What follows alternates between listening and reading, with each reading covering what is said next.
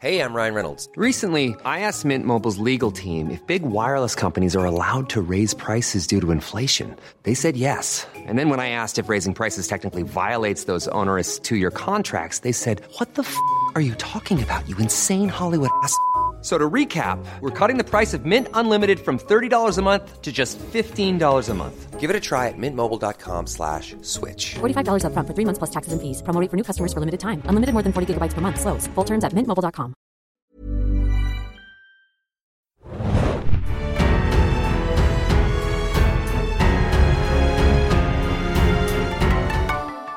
Make One miteinander. Hier ist der Serienjunkies Podcast. Heute zum Thema Der Herr der Ringe. Die Ringe der Macht, der Tolkien-Serie von Amazon, von der bisher zwei Folgen raus sind. Ich bin euer Mittelerde-Moderationsmelon Mario und magisch verbunden über die Unseen World bin ich mit Hofdame Hanna und Troubadour Tim. Hallo.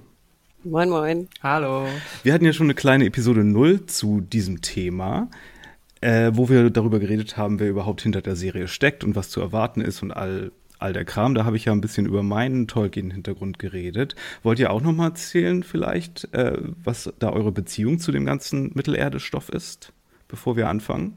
Meine allererste Berührung mit Herr der Ringe war nicht klassisch mit den Büchern oder den Filmen, witzigerweise. Es gab in den ähm, ich weiß nicht, ob es aus den 70ern oder 80ern ist, aber sehr früh vom Südwestrundfunk, den öffentlichen, gab es ein Herr der Ringe Hörspiel, beziehungsweise ein Der kleine Hobbit Hörspiel. Die beiden habe ich beide erstmal gehört, das war ich vielleicht zehn oder jünger. Da habe ich beide Hörspiele gehört. Daraufhin kamen später ähm, Bücher, die ich gelesen habe, beide sowohl Hobbit als auch Herr der Ringe und dann die Filme. Das war meine ähm, Herr der Ringe Reihenfolge. Okay, und du, Hanna, hatten wir das schon? Ich bin da völlig unwissend. Auch jetzt ganz interessant, dass ich so am wenigsten weiß. Sehr ungewohntes Gefühl. Ähm, aber ja, ich kenne nur die, die drei Filme, die späteren drei Filme und ich habe den kleinen Hobbit gelesen und irgendwann mal in Teenagerzeiten versucht, die Bücher anzufangen zu lesen und bin dann irgendwann ausgestiegen. Sorry. Aber das ist so mein, mein Kenntnisstand und wie du schon sagtest, Mario, du hast mich ja sehr gut abgeholt im letzten Podcast. Also ich würde sagen, dadurch weiß ich jetzt auch ein bisschen mehr vielleicht als ganz Unwissende.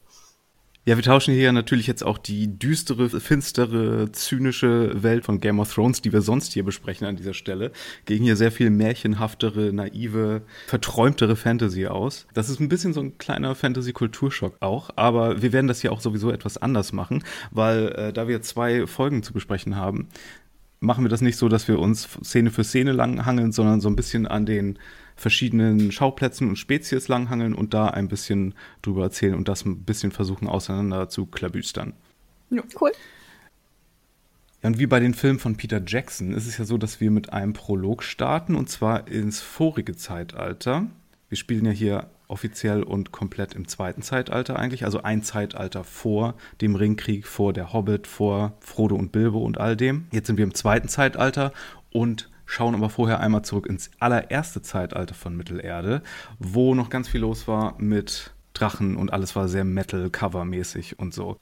Wir sehen eine junge Galadriel und ihren Bruder Finrod in Tirion upon Tuna, der Stadt auf Valinor, der heiligen Insel. Und wir sehen Elbenbullis. Ich wusste gar nicht, dass es die auch gibt. Die gibt's auf jeden Fall. Ähm, Elben sind ja nicht nur irgendwie erhabene Vulkanier, wie man das vielleicht aus den anderen Filmen sich hätte denken können, sondern die dürfen auch jede andere Emotion zeigen, die Menschen auch haben eigentlich. Und dadurch, dass äh, einer der großen Schurken des ersten Zeitalters war, war äh, Feanor, der die Silmarils gemacht hat. Mit dem stand Galadriel nicht so gut, aber es gibt definitiv auch Finsternis in Elben und vielleicht ja sogar auch in Galadriel. Äh, darum geht's hier auch so ein bisschen. Wie sehr hat dich, Hanna, das mit den Bäumen verwirrt? Ich glaube, da hattest du ja schon so ein bisschen was von erzählt. Das ist irgendwie so ein besonders wichtigen Baum gehabt, der dann irgendwie sein Licht verloren hat. Ähm, ich nehme das ja einfach so an. Ich hinterfrage das ja gar nicht groß, wenn ich sowas schaue, wovon ich wenig Ahnung habe. Ähm, ich fand es visuell wahnsinnig interessant. Ähm, ich, ich glaube, das mit den Bäumen war für mich weniger schwer zu verstehen als jetzt, uns gab es schon, bevor es den Morgen gab. Oder ich weiß gar nicht, bevor es das Abendlicht gab. Ich weiß gar nicht. Also ich, ich achte da nicht so en Detail auf das, was gesagt wird. Aber ich dachte mir, gut, da scheint wohl irgendein Baum gewesen zu sein, der geleuchtet hat und der jetzt nicht mehr leuchtet. Zwei sogar sogar. Zwei Bäume, sorry. Und ich glaube, die Bäume sehen wir ja auch wieder, wenn, wenn ich das richtig gesehen habe, in dem Vorspann, der dann im zweiten Teil kommt. Deswegen dachte ich mir, gut, die Bäume werden wichtig sein, weil nachher wurde ja auch noch ein anderer Baum gepflanzt, da bei den Zwergen. Ich dachte mir, das sind einfach so dann die wichtigen Bäume der Elben. Ja, vor den Bäumen gab es sogar noch zwei Laternen, die es zuerst an beiden Enden der Welt gab, die das Licht gemacht haben. Die hat Morgoth, der große böse Schurke der Welt dann äh, zerstört. Dann wurde er schon einmal besiegt und dann hat man ihn wieder freigelassen und dann hat er die große Riesenspinne genommen und gesagt, hier, mach jetzt auch die Bäume kaputt. Und dann existierte dieses Licht der Bäume nur noch in den Silmarils, die dann ja auch sehr wichtig werden und nach denen das Silmarillion benannt ist unter anderem. Das ist aber alles so mega Hintergrundwissen, das wurde hier gekürzt, man sieht die Spinne nicht, man sieht nur, wie die Bäume kaputt gemacht werden und das ist so alles so im Sauseschritt das erste Zeitalter einmal. Ich glaube, da hat man dann mehrere Kämpfe auch zusammengefasst, den War of Wrath und den Dragor Bragalach, wie es so schön heißt. Das klingt wie bei Dune. Ja, ne? Ja, und Finrod hat dann auch einen Schwur geleistet, das Dunkle zu verfolgen. Ähm, das erinnert dann auch an, an, eine andere Stelle im Legendarium, wenn Elben einen Schwur leisten. Was mit ein bisschen Dunkelheit verhaftet ist, auch weil dieser Schwur zu sehr viel schlimmem Zeug geführt hat. Äh, wenn er mit den anderen Elben hier sein Schwert hochhebt und sonst was. Das ist ja der Schwur, den Galadriel dann sozusagen übernimmt. Und er überlebt es dann ja auch nicht wie so ein paar andere, die sie auch gar nicht dann mit erwähnt und diese ganze, zum Beispiel die ganze Fingolfin-Geschichte, da hat man gar nichts von gesehen, oder? Also generell Kämpfe mit Morgoth und ihm selbst haben wir auch nichts von erlebt letzten Endes, oder? Nee, aber daran haben sie ja auch die Rechte theoretisch nicht, ne? Sie haben ja die Rechte ah, an ja. den Zusätzen, also an Lord of the Rings und Hobbit und alles, was da in den Appendix-Zusatzkapiteln steht. Sie haben aber nicht konkret die Rechte an dem Silmarillion, das heißt, Sachen, die so allgemein als Geschichte von Mittelerde gelten, die sind halt auch an anderer Stelle vermerkt, aber so wahrscheinlich deswegen haben wir die Spinne auch nicht gesehen, weil die wahrscheinlich nicht so im Detail genannt wird, wenn es um die Vernichtung der Bäume geht. Meine Frage, was ist denn mit den Drachen passiert? Sind die ausgestorben?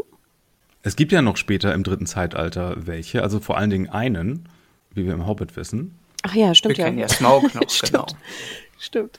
Ja, und äh, Balrog sieht man auch im Hintergrund hier in dieser einen Szene. Da ist dann ja auch nur noch einer übrig, aber von denen gab es auch nie so viele.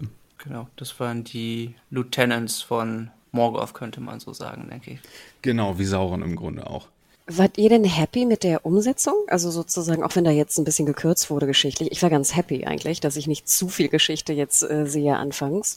Ähm, aber ich muss sagen, ich fand das sah schon sehr geil aus alles. Es erinnerte mich ein bisschen an den ähm, Jackson-Prolog von Herr der Ringe. Da, wo, da gab es ja auch die, die große letzte Schlacht, bevor man ähm, Sauron da zum ersten Mal besiegte. Und war natürlich eine äh, starke Mischung aus CG, gerade auch bei den äh, Kämpfen, das, da sah man viel, dass ein bisschen C ein, ordentlich CG zum Einsatz kam, aber ich finde, das sah alles sehr sauber aus, muss ich sagen. Man, man sah schon so ein bisschen, dass da Production Values in der Serie stecken werden. Zumindest war das so die, sagen wir mal, die erste gute Andeutung. Es sei denn, sie hätten jetzt wirklich alles in den Prolog geschaufelt und dann der ganze Rest äh, könnte dann noch ranzig aussehen, aber das, äh, das Gefühl hatte man danach nicht. Das war, fand ich, rein technisch auf jeden Fall ein guter Einstand. Und um fair zu sein, da stand, also die Schlacht selber von den Leuten, die da standen, wenn dann Elben gegen Orks kämpfen, das, da waren schon mehr Leute physisch da als beim Jackson-Prolog, glaube ich. Da war mehr CGI eigentlich. Aber Bestimmt, ähm, ja. ich finde es so witzig, weil am Anfang wurde ja dieses eine Bild veröffentlicht, wie Finrod da in Tirion auf die Bäume und auf die Stadt guckt. Das war ja das allererste Bild, das zur Serie veröffentlicht wurde. Und da waren Leute ja komplett ungläubig, dass das ein Screenshot ist und kein Key Art. Ah, okay. Und jetzt sieht man das so einfach. Und es ist auch witzig, dass man hier dann zum ersten Mal checkt, welcher Charakter das überhaupt ist. Interessant an seiner Leiche ist ja auch, der stirbt ja nicht bei dieser Schlacht, wie man meinen könnte, sondern auf der Suche nach Sauron, wie sich später herausstellt, oder wie eigentlich bekannt ist aus dem Kanon. Und an den Wunden, die man an ihm sieht, wird auch so ein bisschen sein kanonischer Tod angedeutet. Der wird eigentlich von einem Werwolf getötet, während er einen Menschen beschützt. Und ehrlich gesagt, ich hoffe, wir sehen noch so ein bisschen mehr von Finrod, weil die Art und Weise, wie er gegen Sauron kämpft in der Originalgeschichte, ist, die leisten sich ein magisches Musikbattle. Okay. Das ist sehr interessant. Er ist, ähm, wie ich das so gesehen habe, zumindest für sieben Folgen ähm, im Cast drin. Also werden wir, bin ich ziemlich sicher, dass wir noch einiges von ihm sehen werden. Ist es dann so wie bei Doctor Strange? Das Musikbattle? Falls ihr den gesehen habt, den letzten? Nee. Das, da kann ich nicht mitreden, leider. Sorry, Hannah. Das weiß ich auch nicht. Äh, nee, das ist, in Tolkien ist doch immer ganz viel Musik und auch ganz viel durch Lieder unterbrochen. Und da, da hast du dann, wie die sich gegenseitig mit Magie und äh, Gesang äh, bekämpfen. Das wurde dann natürlich auch schon als irgendwie Musikstück reimagined oder als Rap-Battle auch sogar schon und also Geschichten. Ich hoffe, wir bekommen da dann auch irgendwie nochmal eine Musical-Folge zumindest oder sehr viel mehr Musik, als wir es bisher hatten. Obwohl wir hatten ja schon ein bisschen Musik und ich weiß, wir werden auch in Folge 3 Musik bekommen. Das wird hier äh, angemessenerweise eine, eine wichtige Rolle spielen, glaube ich. Wenn wir so darüber sprechen, sagen wir ja immer Sauron. Ich habe auch das Gefühl, dass ich das so im Kopf habe. Jetzt in der Serie, ich glaube, ihr habt es ja wahrscheinlich auch im Original gesehen, wird es ja immer Sauron genannt. Ich habe das Gefühl, alle Rs sind irgendwie extrem doll gerollt. Ist das, ist das so? Das ist im Elbischen, glaube ich, so, dass sie die, also ich habe vom Vergleich mal gehört, auch von den Akzenten her, die man hört. Wenn man, wenn man mal unsere ähm, Herfoots hört, die, die sprechen sehr viel Cockney, würde ich sagen, teilweise. Also die haben einen sehr starken englischen Akzent. Die Zwerge sprechen wie immer, ähm, wie immer Schottisch. Und ich habe das Gefühl, die Elben sprechen relativ klares Englisch mit ähm, dem Rollen vom R. Ja, das ist ja so walisisch inspiriert. Ich glaube, die Harfoot sollen auch eher noch so ein bisschen irisch angehaucht sein. Die haben eine Dialogcoach-Dame am Set. Die heißt Leith irgendwas. Ich habe jetzt ihren Namen vergessen, aber ich habe ein ganzen, ganzes Podcast-Interview mit ihr gehört. Die hat auch schon an den Jackson-Filmen gearbeitet. Und bei dieser Produktion haben sie aber wirklich noch mal mehr darauf geachtet, dass sie wirklich die elbischen Rs auch alle Morgoth und sowas schön rollen. Und Galadriel und sowas. Dürfen wir trotzdem Galadriel sagen und Ja, Sauron oder natürlich. müssen wir auch die Rs Nein, nein, nein, das bestehe ich nicht drauf. Sauron, ja. Äh, sein Dolch, den von Finrod, den Galadriel sich nimmt, der ist ja auch im Design der Bäume, falls euch das aufgefallen ist. Ne? Das ist ja so Gold und Silber, wie die Bäume am Griff. Und damit übernimmt sie ja so ein bisschen seinen Auftrag, nach Sauron zu suchen. Weil Morgoth ist, ist nicht mehr. Der Original Dark Lord ist passé. Und jetzt ist die, sein Unterlieutenant, so ein up-and-coming Dark Lord, schon an Sachen machen. Und ob wir Sauron schon gesehen haben in den ersten zwei Folgen, ist die große Frage. Wir wissen aus dem Originalkanon, dass er ja der, der Lord of Gifts irgendwann ist, der die Leute dazu bringt, äh, den Celebrimbor die, die Ringe zu schmieden. Aber er ist auch der große Deceiver und der große Sorcerer und Hexenmeister. Das heißt, er könnte auch in Verkleidung schon irgendwo aufgetaucht sein, in seiner schönen Form, wie es heißt. Genau, Fairform heißt es im Original. Ne? Also Ja.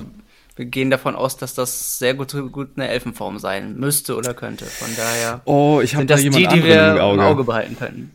Interessant, ja, können wir ja nachher darüber, darüber sprechen. Das ist ja auch sehr spannend, denke ich. Zumal auch ähm, es nicht so sehr festgelegt ist, dass wir das, ähm, dass das in der, in der Serie jetzt exakt so ähnlich sein muss. Und es gibt ja auch nur in den, ähm, es gibt ja auch sonst eine ungefähre Überlieferung von der, von der Optik der, der einzelnen Charaktere. Also gerade bei ihm habe ich jetzt nie genau gehört, wie er beschrieben wurde in dieser Fairform, bis auf eben, dass es seine Fairform ist. Von Mhm. daher haben sie da, glaube ich, relativ freie Hand, uns da jemanden, ähm, mit dem wir nicht so rechnen, aufzutischen. Ich habe auch jemanden im Auge. Ja? Willst du schon sagen, wer das ist, oder erst, wenn der, wenn er kommt in unserer Besprechung? Wenn er kommt. Aber Wenn dann, bevor ihr sagt, dann könnt ihr meine Theorie einmal Okay. vorweg, weil ich glaube, ihr wisst da besser Bescheid. Ich, ich liebe es auch, dass gerade im Fandom das so ist, dass totale Sauron-Paranoia herrscht und jeder als Sauron beschimpft und verdächtigt wird, der neu ist und leicht, leicht suspekt wirkt. Jeder ist Sauron. Ist schon so ein bisschen der Joke hier. Ja, aber es ist schön, dass sie damit spielen können, auf jeden Fall. Und gerade halt selbst ähm, Kennern der, des Silmarillions und Co. dann auch noch ein bisschen, dass, dass es für die nicht, nicht völlig ähm, von vornherein der, der Pfad so strukturiert ist, dass die wissen, wer das sein muss und ganz viel ausschließen können. Das kann man ja hier bei der Serie gar nicht, weil sie ja sowieso komplett andere Wege beschreitet, als es ähm, man es im Kanon gelesen hätte, würde ich sagen. Zumindest an vielen Stellen jetzt direkt. Ja, dann lass uns doch gleich mal weiterspringen von dem schönen Prolog mit dem ganzen Hintergrund und warum Galadriel jetzt ihren Auftrag hat, äh, in den hohen Norden und sie, sie ist da äh, am Suchen nach Zeichen, Anzeichen für das Böse. Was nicht so ganz klar ist, ist, hier ist ja schon einiges an Zeit vergangen und ihre Company hat nicht mehr so richtig Bock drauf. Was mich da auch interessiert, sie haben gar nicht mal so viele Jahreszeiten-Einblendungen gehabt in den Zwischenzeiten, oder? Was ist mir aufgefallen sie hatten mal eine drin, Aber oft ähm, wurden nur Orte eingeblendet, dass es nicht ganz einfach war, das chronologisch einzuordnen. Gerade jetzt, wie viel Zeit tatsächlich vergangen war zwischen den Ereignissen. Wir haben ja auch noch gesehen, wie die Bäume äh, das Licht erlosch. Und dann haben wir uns die Frage, wie lange ist denn das alles her jetzt? Also wie wie lange es her ist, wenn sie da im hohen Norden im Eis Abenteuer erleben, weiß ich nicht. Später sind aber schon tausend Jahre seitdem vergangen. Das dachte ich auch, dass das gesagt wurde. Also Ja. ich hatte das Gefühl, dass sie tausend Jahre irgendwie das Böse gesucht hat und dann Genau. weggeschickt wird, genau an dem Tag, wo es Böse kommt, ungefähr. Ja. Ja, das kann man schon nie so zusammenfassen, ja. Ja, und dann findet sie im Norden natürlich dieses mysteriöse Symbol, was auch öfter nochmal wiederkommt, das natürlich wahrscheinlich ein, wenn nicht sogar zwei Assoziationen auch beim Casual Viewer hervorruft, oder? Wir haben ja auch eine Szene, wo der, jetzt muss ich mal gucken, wie der heißt, der Sohn von Bronwyn, dieses, ähm, nennen wir es mal Brandeisen findet. Bei dem, dem tropft da ja auch ein bisschen Blut rein und das Ding fängt an zu brennen. Und das ist, hat sehr, sehr viel mit dem ähm, klassischen Auge im, im Tower von Sauron, denke ich, gemein, oder? Nee, daran dachte ich eigentlich auch. Und ich dachte auch, dass diese, diese, dieser Rest, den der Junge da findet, dass das irgendwie eine Art von Schwert sei oder so. Ja, ich Ist glaube, das ist auch die allgemeine Annahme, eher, dass es ein Schwert, Schwertrest ist. Der Griff der war dann ziemlich seltsam, muss ich sagen. Deswegen, ich, ich konnte es ehrlich gesagt nicht einordnen, was es sein sollte. Ich dachte, das war der Griff und dann sozusagen der Rest von der Klinge, der dann so gezackt und gespalten war irgendwie. Und, da, und dass es dann irgendwie leuchtete mit diesem Symbol. Ja, es gab auch in Key Art schon andere Schwerter zu sehen, die ähnlich, aber ein bisschen anders aussahen. Ich glaube, es soll wirklich ein Schwert sein, eher. Und böse Schwerter sind ja auch, ne? Morgul-Klinge, diese sahen ja auch ganz ähnlich aus und die hatten ja auch einen ähnlichen Effekt, ne? Als die dann sich im Jackson-Film aufgelöst haben in Staub und Rauch. Das ist ja so ein bisschen fast, als wenn das so die, die umgekehrte Version dieses Effekts wäre, als sich das wiederherstellt. Aber da sind wir noch gar nicht. Wir sind noch beim Symbol im hohen Norden. Ich wollte darauf hinaus, dass es ja auch aussieht wie, die, wie der Umriss von, von Mordor, wie die Karte. Ach so, oh, okay. Oh, die Karte hätte ich jetzt nicht im Kopf gehabt. Weil Mordor hat doch diese, diese drei Seiten Berglandschaft und in der Mitte dann Mount Doom. Und so sieht das Symbol auch ein bisschen aus. Okay, jetzt wo du sagst, also als halb-casual würde ich sagen, hätte ich das nicht abgeleitet, muss ich sagen. Aber interessant, ich, hätte, ich, ich wäre nicht drauf gekommen. Aber hätten das die Elben dann nicht entziffert? Es wirkt ja so, als ob das irgendwie so, als ob da alle Elbengelehrten irgendwie dran rumgerätselt hätten und nicht wussten, was es bedeutet. Das stimmt. Äh, ich bin auch noch gar nicht sicher, ob Mordor an dieser Stelle schon komplett so aussieht wie später dann. Und vielleicht ist es auch wirklich ein bisschen Überinterpretation von Fanseite her, aber das sind so die zwei äh, Assoziationen, die man dazu wahrscheinlich haben könnte im Moment. Die treffen dann auf einen Schneetroll, der eigentlich nichts gemacht hat, der squattet da und die kommen rein in sein Haus und armer Schneetroll. Äh, der geht ja auf ein Design von John Howe zurück, ne? der, der ähm, berühmte Tolkien-Illustrator auch, der hier mit an der Serie arbeitet. Da hatte ja Empire, das Empire Magazine, auch seine Originalskizze auf einem seiner Magazincover vor ein paar Monaten. Und ja, ihre ähm, Gefolgsleute haben dann danach aber genug und legen ihre Schwerter nieder.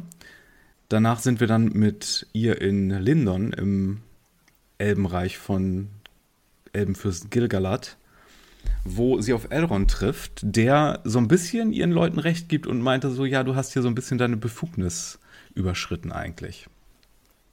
Ja. Man muss natürlich auch erstmal einordnen, aber man kriegt es dann natürlich auch sofort optisch nur übertragen, dass, dass die beiden sich bereits gut kennen und bereits gute Freunde sind. Und dass es ihm nicht ganz einfach fällt, ihr da, ähm, ihr, er will ihr bestimmt, aber ähm, auch nicht zu stark sagen, dass, dass sie ähm, eben ihre Befugnis überschritten hat. Und er ist ja auch, er scheint ja auch der Meinung zu sein, ähm, dass es eben das Böse jetzt ausgelöscht ist. Das ist ja die, der, die große Frage an diesem Punkt, beziehungsweise die Elben sind des Krieges überdrüssig, wenn man es, bis, bis auf Galadriel anscheinend. Ja, so ein bisschen Mission Accomplished Vibes gibt's hier, ne? So, yay! Äh, ja, sie sind übrigens auch Cousinen, glaube ich, äh, entfernt. Elrond und Galadriel. Ach wirklich, weil ich wusste nicht genau, ob da jetzt irgendwie auch so Sexual Tension ist zwischen den beiden.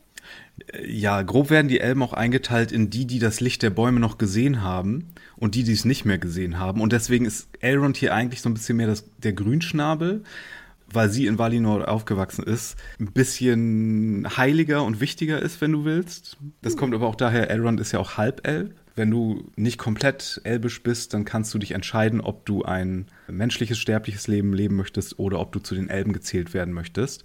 Äh, sein Bruder hat sich andersrum entschieden und seine Tochter hat dann ja später auch die Wahl, wie wir dann ja auch im Film sehen. Ne? Deswegen kann Arwen sich entscheiden, mit Aragorn das menschliche Leben zu leben, genau. Okay. Noch eine kurze Frage zu diesem, äh, zu dieser Wintergeschichte, weil mir dann so zwei Dinge auffielen, wo ich nicht genau wusste, ob das so sein sollte. Also wir sehen ja einmal, wie sie da durch den Schnee marschieren, bevor sie die Festung finden, und da bricht ja ein, einer von der, ihren Kompagnons irgendwie zusammen. Und sie so, nein, nein, nein, wir müssen weiter, wo ich zuerst dachte, soll sie jetzt auch so super tough und auch ein bisschen, sage ich mal, emotionslos gegenüber ihrer Crew gezeigt werden, dass ihr ne, alles egal ist, ob jetzt einer irgendwie verschütt geht oder nicht. Dann dachte ich mir aber auch, gut, sie hilft ihm ja danach irgendwie.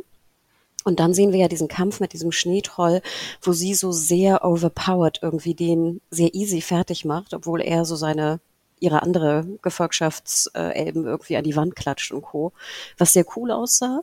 Aber ich dachte mir, ist das jetzt wirklich so, und das wird ja so ein bisschen kolportiert, dass sie so die Überkämpferin der Nation ist. Was sie ja laut Lore eigentlich nicht war. Das hat mich ja auch etwas verwirrt. Von großen Kämpfen von ihr hat man eh nie gehört. Was, was ich mich generell ja auch schon gefragt hat, eigentlich hat sie in dem zweiten Zeitalter nicht sonderlich viel gemacht. Man merkt aber auch sofort, dass sie hier in der Serie eine viel, viel größere Rolle bekommen wird und dementsprechend auch ein bisschen actionmäßiger inszeniert wird. Man hat sich sehr, sehr angestrengt, sie extrem badass aussehen zu lassen, was ich einerseits in Ordnung finde, andererseits ihre, ihre Kompagnons schienen wesentlich weniger fähig als sie zu sein und das hat mich dann doch etwas verwirrt, weil sie normalerweise, sie, sie war, ist zwar deren Anführerin, aber dass sie jetzt so viel mächtiger im Kampf ist, ähm, hätte ich aus dem, generell aus ihr nicht abgeleitet normalerweise. Ich finde das sehr passend eigentlich, weil ich meine, in seinen Briefen hat Tolkien sie tatsächlich als Amazonartige Kämpferin beschrieben. Wir wissen nicht genau so viel, was sie im zweiten Zeitalter gemacht hat,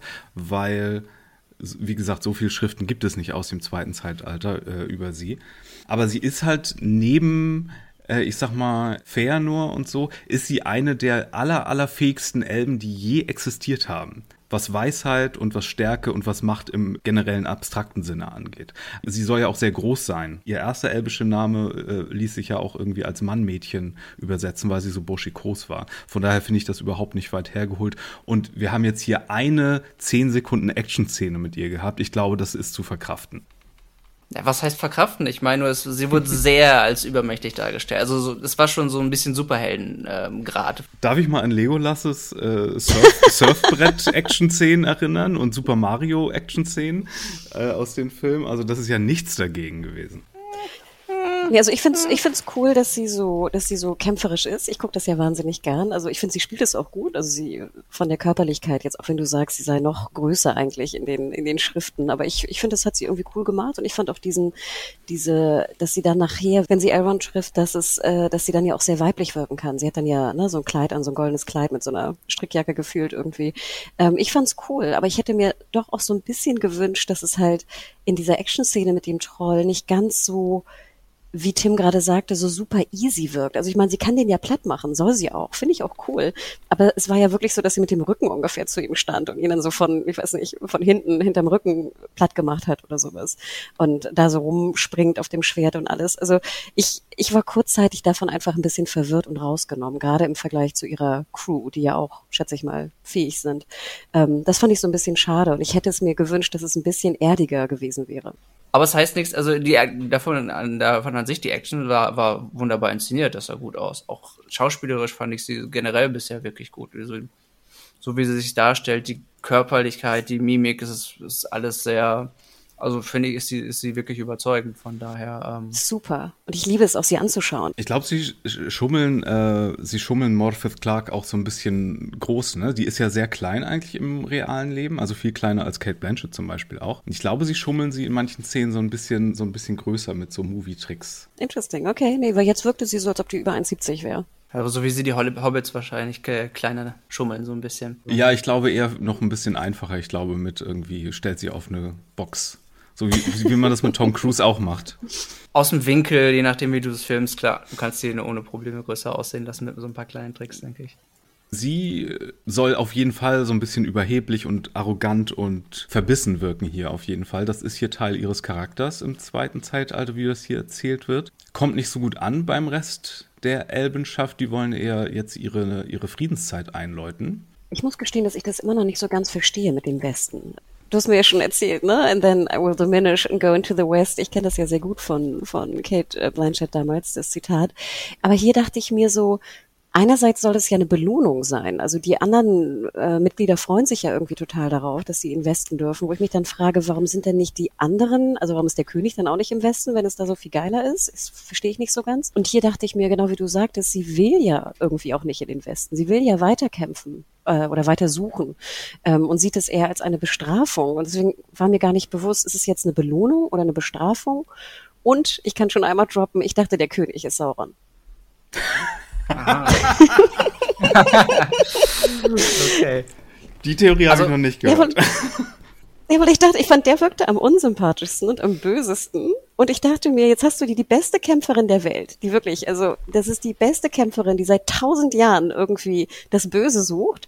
Und kurz bevor es endlich da ist und wieder erscheint, schickst du sie weg. Ich verstehe da ehrlich gesagt sogar deinen Ge Gedankengang, kann, den kann ich gut nachvollziehen. In, insofern ist, man hat ja auch das Gefühl, sie wird so ein bisschen wegbefördert, ne? So ein bisschen, Genau. das, ist, das ist so dieses klassische, ja, du warst so gut, äh, aber irgendwie, es wirkt ja alles nicht ganz so ehrlich, beziehungsweise sie haben sich alles, diese ganze Szene wirkt ja so ein bisschen wie ein, wie ein aufgesetztes ähm, Schauspiel in dem Sinne, wie das, das ist diese Zeremonie muss sein und alle, alle haben sich so ein bisschen zusammengerissen und um ihren Part zu spielen, wie sie es ja auch machen musste. Ne? Sie hat ja gezögert, bis sie ihren Kopf gesenkt hat und ne, dieses ganze Brimborium drumherum. Von daher, ich, ich kann es so ein bisschen verstehen. Es ja, ist ja auch ein bisschen verdächtig, denn wenn er sich sagt, uh, ich bin jetzt, äh, ich bin jetzt der Onkel Sauron und habe jetzt vor, ähm, böse Dinge zu treiben. Die einzige, die anscheinend jetzt noch ganz verbissen nach mir sucht äh, und auch eine der besten und mächtigsten Kämpferinnen ist, klar, die würde ich auch wegschicken. Von daher, ich, ich kann dieses Gedankengang durchaus verstehen. Gilgalad ist einer von den Guten eigentlich und er hat ja auch noch ein anderes Motiv. Er hat ja, er ist ja auch einer von den ganz großen Weisen und er hat auch die Voraussicht und er sagt ja später sogar noch irgendwie, Galadriel hätte mit ihrer Suche nach dem Bösen erst das Wiederaufkommen des Bösen eventuell erleichtert. Ja, das sagen sie später. Das sagt er Das- gegenüber Elrond, oder? Kurz danach. Das könnte ja immer noch auch jetzt passieren irgendwie. Das wäre aber eine gute Verteidigung, wenn er Sauron Ich, wäre. ich würde ja auch sagen, wir können ja davon ausgehen, dass es passiert. Ich meine, wenn, wenn nichts Ja. passieren würde, dann könnten wir uns die Serie sparen, denke ich. Also es wird ja definitiv was passieren und Das war ja auch in der letzten Folge, wie ich gesagt habe, eine meiner großen Befürchtungen, dass sie zu twisty werden mit ihren Überraschungen hier. Also Gilgalad als Sauron, das wäre genauso ein Quatsch wie Galadriel ist Sauron. Also das. it was me Aber- all along. aber, aber da everyone Sauron ist gerade, irgendwie lasse ich das gelten erstmal. Jeder darf einmal Sauron Wer- sein. Wir alle sind Wer Sauron. weiß, wie twisty sie, sie sein können. Er hat ihn vorher beiseite geschafft und hat ihn, hat ihn seinen Platz eingenommen. Man Hm. weiß nicht, was der alles kann. Aber um nochmal ein Wort zu Valinor zu verlieren, das ist im Grunde der Ort, wo die ganzen Untergötter auch angesiedelt sind und wo deine Seele im Grunde nach dem Tod auch in so einer, in so einer speziellen Halle auf auf weiteres wartet und sowas. Das ist eigentlich im zweiten Zeitalter noch ein ganz normaler physischer Platz, eine ganz normale Insel im, im Westen, ja, im Meer. Deswegen ist es, wie es hier inszeniert ist, eigentlich auch ein bisschen extra und so ein bisschen extravagant, dass das hier so nach einem Portal aussehen sieht, was sich erst öffnen muss. Ne? Äh, eigentlich ist es erst nach dem zweiten Zeitalter so, wenn die Götter genug von den Menschen haben und die versuchen nach Valinor zu kommen, dass sie das schwieriger machen, dorthin zu kommen. Dann ist die Erde nämlich auf einmal nicht mehr flach, sondern rund.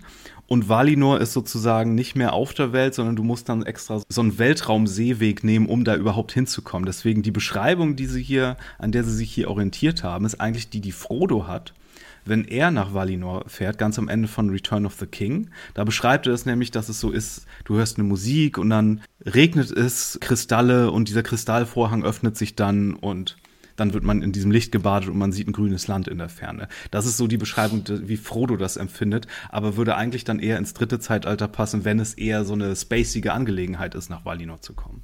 Und dieser Wall aus Licht suggeriert ja auch irgendwie, dass, ne, dahinter ist, ist, ist eine Art Himmel letzten Endes. Das ist ja zumindest die Assoziation, die man bei so einer Wand aus Licht haben würde. Und von dem, was ich über den Ort gehört habe, ist ja, ist, gab es da ja auch, auch oft genug Ärger im Paradies, wenn man es so sagen würde. Es ist ja nicht immer so paradiesisch gewesen, wie jetzt, sagen wir mal so, diese Wand aus Licht uns suggerieren würde letzten Endes. Ja, und denk daran, die erste Szene, die wir hatten, die spielt ja dort. Da gab es auch gemeine Elbenkinder und alles. Und ähm, Aber das heißt, das ist eigentlich gar keine Belohnung, dahin zu kommen? nicht direkt Belohnung, aber du kannst dich entscheiden, dorthin zu gehen. Da verändert sich nur nicht wirklich was. Weißt du, da bist du dann sozusagen im Nachleben angekommen und verbringst so den Rest des Universums in so einem State of Peace. Und in Mittelerde ist das, wo alles passiert eigentlich. Und Es ist so ein bisschen, als ob du, de, ob du deine Lebensaufgabe erfüllt hast und dir jetzt einfach Frieden und Ruhe verdient hast. Und das ist das, was du dort findest dann. Aber hätte denn Galadriel nicht einfach auch sagen können, nö, ich will nicht?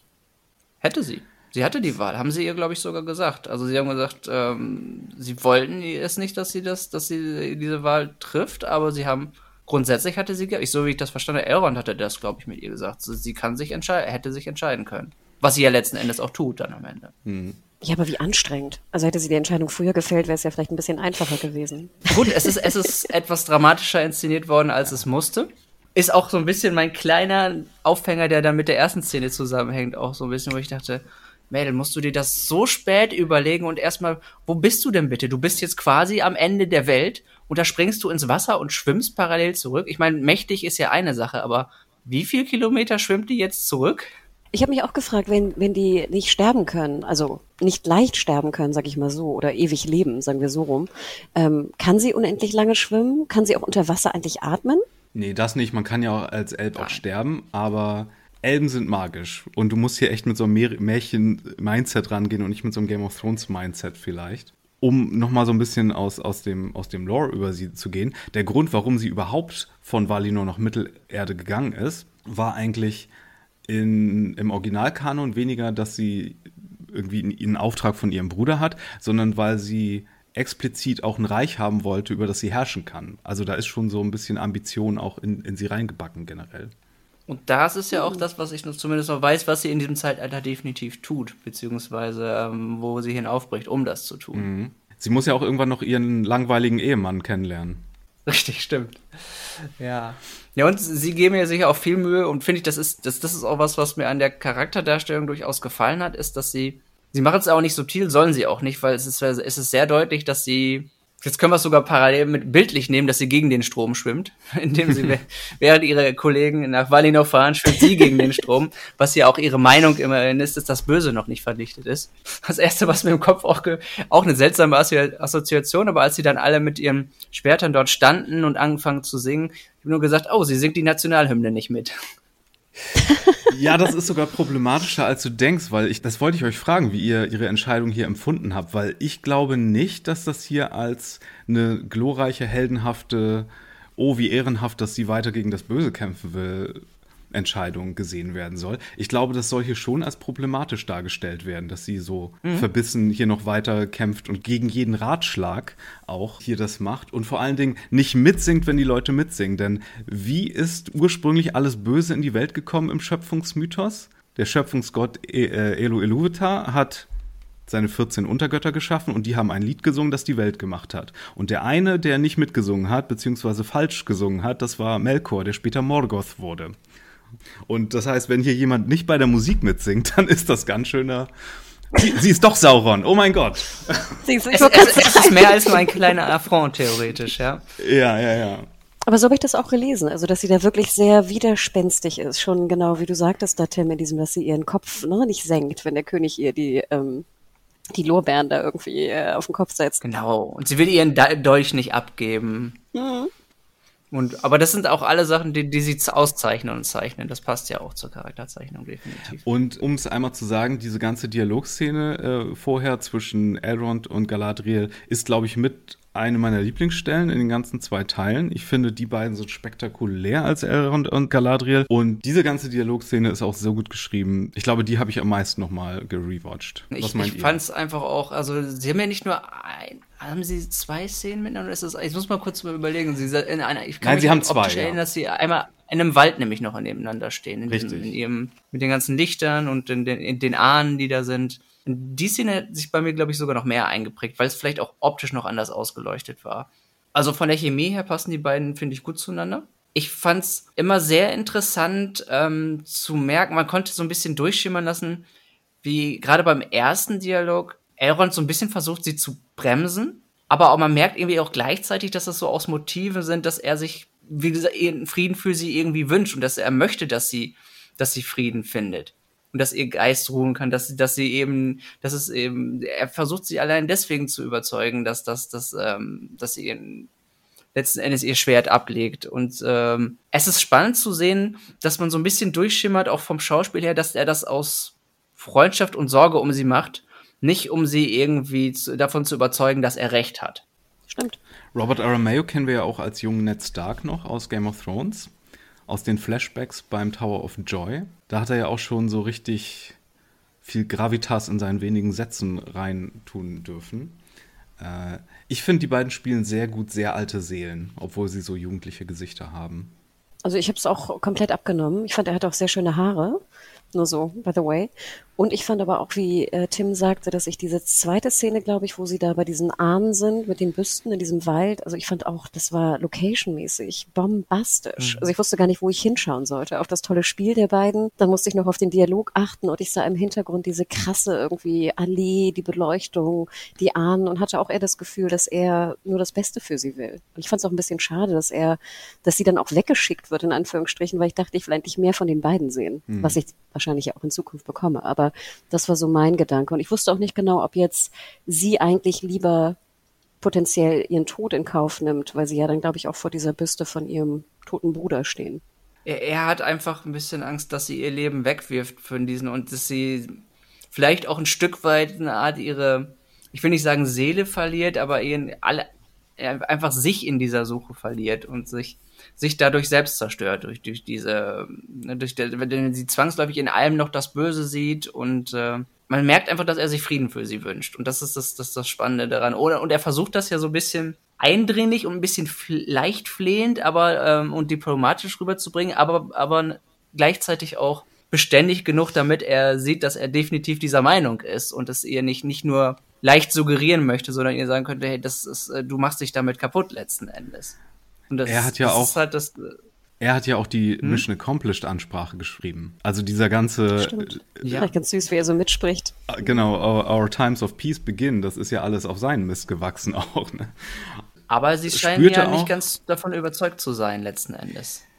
Ja, wie, wie wir in der kleinen ähm, Nachbesprechung mit seinem König noch gehört haben, letzten Endes. Ja, äh, spannend zu sehen, wo das hingeht, welchem Licht sollst du folgen. Und der Ratschlag des Bruders ist ja, wie wir dann hören später auch, du musst erst die Dunkelheit berühren, bevor du weißt, ne, wo das Licht ist und so all das. Ich bin sehr gespannt darauf, wie finster sie mit Galadriel gehen, weil wir kennen natürlich diese Szene, All shall love me and despair. Ja, und, und, und was sie vor allen Dingen äh, bereit ist zu opfern sie opfert ja schon quasi ihre, ihre möglicherweise ihren Platz in Valinor und so überhaupt zurückkehren zu können. Und an welcher Stelle steht ihre Mission und an welcher steht, ich darf jetzt nicht sagen Menschlichkeit, ihre Elbischkeit, ihr Mitgefühl. und das wird, denke ich, so ihr, ihr innerer Struggle sein, jetzt sehr oft. Und da bin ich auch gespannt, wie, wie weit sie das darstellen und wie weit sie da gehen. Sie entscheidet sich dann gegen die große Erlösung, wie das hier aussieht. Es ist ein bisschen sehr, sehr extravagant äh, dafür, äh, was es eigentlich sein sollte, laut Kanon, aber ich fand das so gut gemacht, dass ich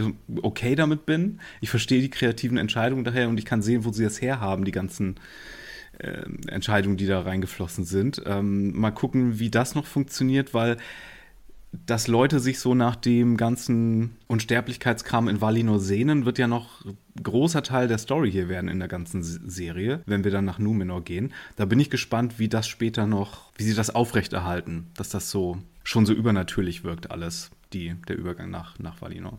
Ja, bleiben wir kurz noch bei ihr und machen ihre, ihre Story hier kurz fertig, würde ich sagen. Sie äh, trifft dann ja irgendwann auf ein paar Schiffbrüchige, unter anderem auf einen Menschen namens Halbrand, wo ich sagen würde, Sauron-Kandidat Nummer 1 im Moment. Gute Möglichkeit. Weil er, das Erste, was wir ihn im Trailer sagen hören, was er später in der Serie sagen wird, ist I'm not the hero you seek. Und das Erste, was er hier sagt, wenn, wenn jemand meint, so, sie sieht doch ganz harmlos aus, meint er, looks can be deceiving.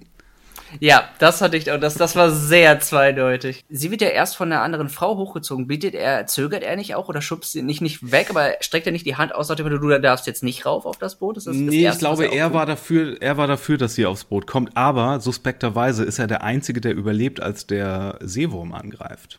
Ja. Das Und ist auch, er ist, ähm, Und er ist vielleicht auch irgendwie so ein geheimer König. Vielleicht ist er sogar der Vater von Theo, wer weiß. Aber er hat ja auch irgendwie so eine Secret Königs Connection. Er soll uns erst als so ein Aragorn verkauft werden, oder? Hattest du das Gefühl, Hannah? Boah, hatte ich jetzt nicht so. Also ich habe mir da aber auch jetzt nicht so viele Gedanken gemacht. Also ich fand auch, dass er relativ böse wirkte, wenn ich jetzt mal das banale Wort benutzen kann, dann aber irgendwie auch nicht. Ähm, was da jetzt the, the bigger picture ist mit ihm, habe ich mir gar nicht so viele Gedanken gemacht, ehrlich gesagt. Also ich fand ihn optisch, er war ein bisschen blass. Ich meine, das ist ähm, natürlich auch begründet, wenn die da schiffbrüchig waren, aber er war relativ blass, interessanterweise. Ich finde so vom Kontrast.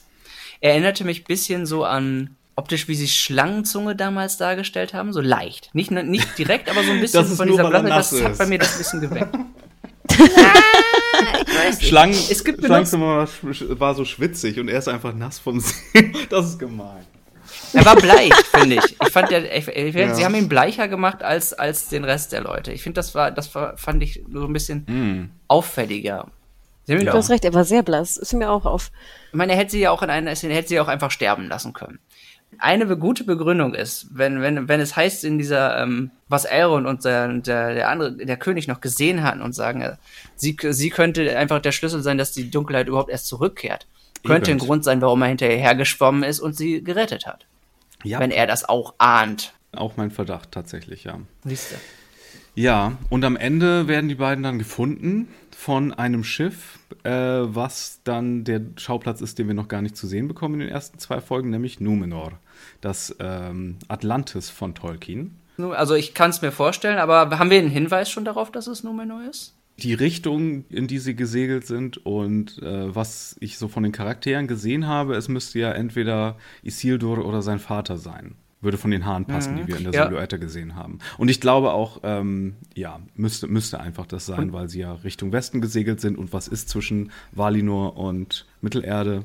Numenor. Ist ex- exakt auf der Hälfte ungefähr, so wie das mit den Karten Ja. so ein bisschen, die ich gesehen habe, immer aussah. Also, ja. ja, es ist sehr wahrscheinlich, das stimmt. Ich fand ja die Action-Szene relativ cool. Also ähm, diese Wasserszene, ich mochte die Kamera sehr gern, die immer so halb so untergluckert mit ihr zusammen. Und natürlich weiß ich, dass Galadriel nicht sterben wird. Und trotzdem war ich da ganz schön actionmäßig involviert und fand's spannend. Generell finde ich, sind die Action-Szenen bisher alle gut gemacht worden. Also, da, da ist nicht nur die Settings, ich finde, die, die Serie hat generell einen wertigen Look und das spiegelt sich in den Action-Szenen auch wieder. Also ich finde, im Vergleich zu manchen anderen Projekten sieht man definitiv das Geld, was da drin steckt. Sollen wir mal wechseln zu einem gemütlicheren Schauplatz, zumindest äh, zunächst. Sollen wir mal erstmal rübergehen zu den Harfoots oder die Haarfüße, wie sie ja, glaube ich, auf Deutsch dann heißen. Die Hobbit-Vorfahren, noch nomadische Leute, gleich sehr viel gemütlicherer Vibe, nicht ganz Auenland-Gemütlichkeit, was so gut bürgerliche Erinnerungen wecken soll, sondern eher so ein, wie heißt das? Cottagecore.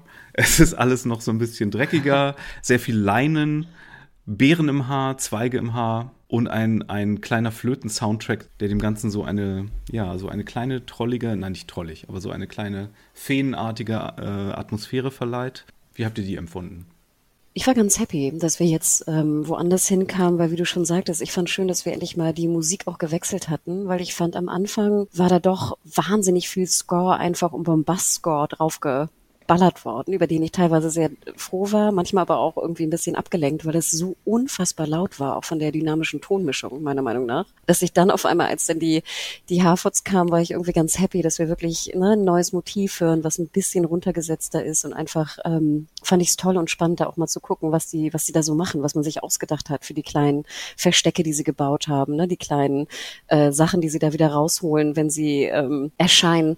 Äh, ich war sehr, sehr happy über die und ich muss auch sagen, das kann ich vorweg schon sagen, ich fand, es war auch toll gespielt. Also das werden wir ja später auch nochmal sagen, aber gerade hier Nuri und äh, Poppy, ähm, sweet. Also hat mir erstaunlich gut gefallen, was ich nicht gedacht hätte von mir normalerweise. Ich mochte vor allem, muss ich sagen, diesen, ähm, den kauzigen Ältesten von denen, der, der, der in die Sterne starrt und die dunklen Vorzeichen sieht, den fand ich sehr, sehr, der kam irgendwie unglaublich sympathisch rüber, muss ich sagen. Und der Vater auch von ihr. Das ist Lenny Henry, meinst du, der ähm, den Harfoot-Ältesten Sadok Burrows spielt. Der hat ja interessanterweise so ein Buch, wo so alle möglichen Sachen schon so prophezeit sind. Ne? Die müssen irgendeine Art Schamanenfigur auch haben, wenn er es nicht selber sogar ist. Vielleicht gibt es irgendwelche Bären, die die Hai machen und dann, und dann schreiben die in der Trance ihr Buch voll und das ist dann so sind dann so die Prophezeiungen, wer weiß. Aber man sieht ja zum Beispiel sogar die beiden menschlichen Jäger, die da kurz vorbeikommen, so angedeutet und dann auch die beiden Wölfe ne? in dem Buch und dann natürlich den Kometen, der später noch kommt, denn The Skies are Strange. Ja, Nori ist ja eher so das neugierige Harfoot-Mädchen. Harfoots sind ja, die verstecken sich sehr vor den großen Leuten, deswegen sind Haarfüße eigentlich auch in den Annalen der Welt noch überhaupt nicht vorgekommen und über die weiß man nichts, also über die hat man keine Geschichten aus dem zweiten Zeitalter, weil die sich halt ehe so die Hobbits im Auenland sind und dann irgendwann auch wichtige Sachen machen, die haben sich immer sehr gut versteckt.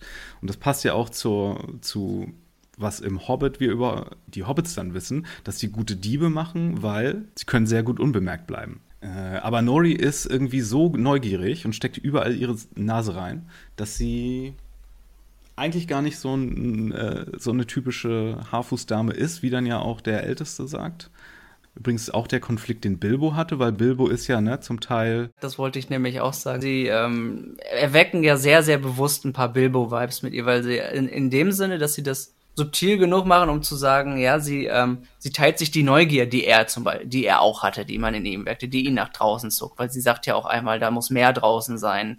Da, da, da macht sie ja auch so ein, ein, zwei Bemerkungen und dass sie sich das vorstellen könnte, was, was es in dieser großen Welt alles gibt und dass es doch mehr ist als das, was wir hier machen. Gleichzeitig ist sie aber dafür eine ganz andere Art von, von Charakter und Figur und hat eine ganz andere Art zu leben, aber hat, hat die gleiche Neugier, die bei Bilbo dann auch mhm. geweckt wurde letzten Über Bilbo heißt es ja im Hobbit, dass er eigentlich, ne, ein, ein respektierbarer Baggins ist, aber dass irgendwie er auch Tuck-Vorfahren hat und die Tucks, von denen sagt man, dass sie früher mit äh, Fairy Folk vielleicht äh, jemand reingeheiratet haben. Das heißt, deswegen kommt so seine verschmitzte Abenteuerlust, weswegen er eigentlich gar kein so nicht immer so der respektierbare äh, Baggins ist, sondern auch so einen kleinen Schalk im Nacken hat. Und das merkt man bei Nori hier ganz, ganz deutlich natürlich. Und ja, die große Storyline, die hier auf die beiden hereinprasselt, ist natürlich, dass am Ende der ersten Folge kurioserweise, während sich die Pforte nach Valinor öffnet, ein Komet über Mittelerde fliegt und ihr direkt vor den Füßen landet und jemanden mitgebracht hat. Und hier ist natürlich Speculation Time angebrochen. Wenn man sich schon fragen muss, wer Sauron ist die ganze Zeit, ist natürlich die viel größere Frage, vielleicht, wer ist Meteor Man, wie Fans seit dem ersten Trailer diese Figur nennen. Und da gibt es ja mhm. mehrere Theorien, aber ich möchte Hannah erstmal fragen, was war denn dein erster Gedanke, wer das sein könnte? I don't know. Ich habe mich nur gewundert, dass er eine, so eine abgerissene Hose anhatte, als er da auf seinen Kohlen lag. Ähm, ich habe keine, ich habe wirklich überhaupt keine Ahnung. Ich dachte mir dann auch, soll das jetzt wieder auch ein Sauron-Kandidat sein?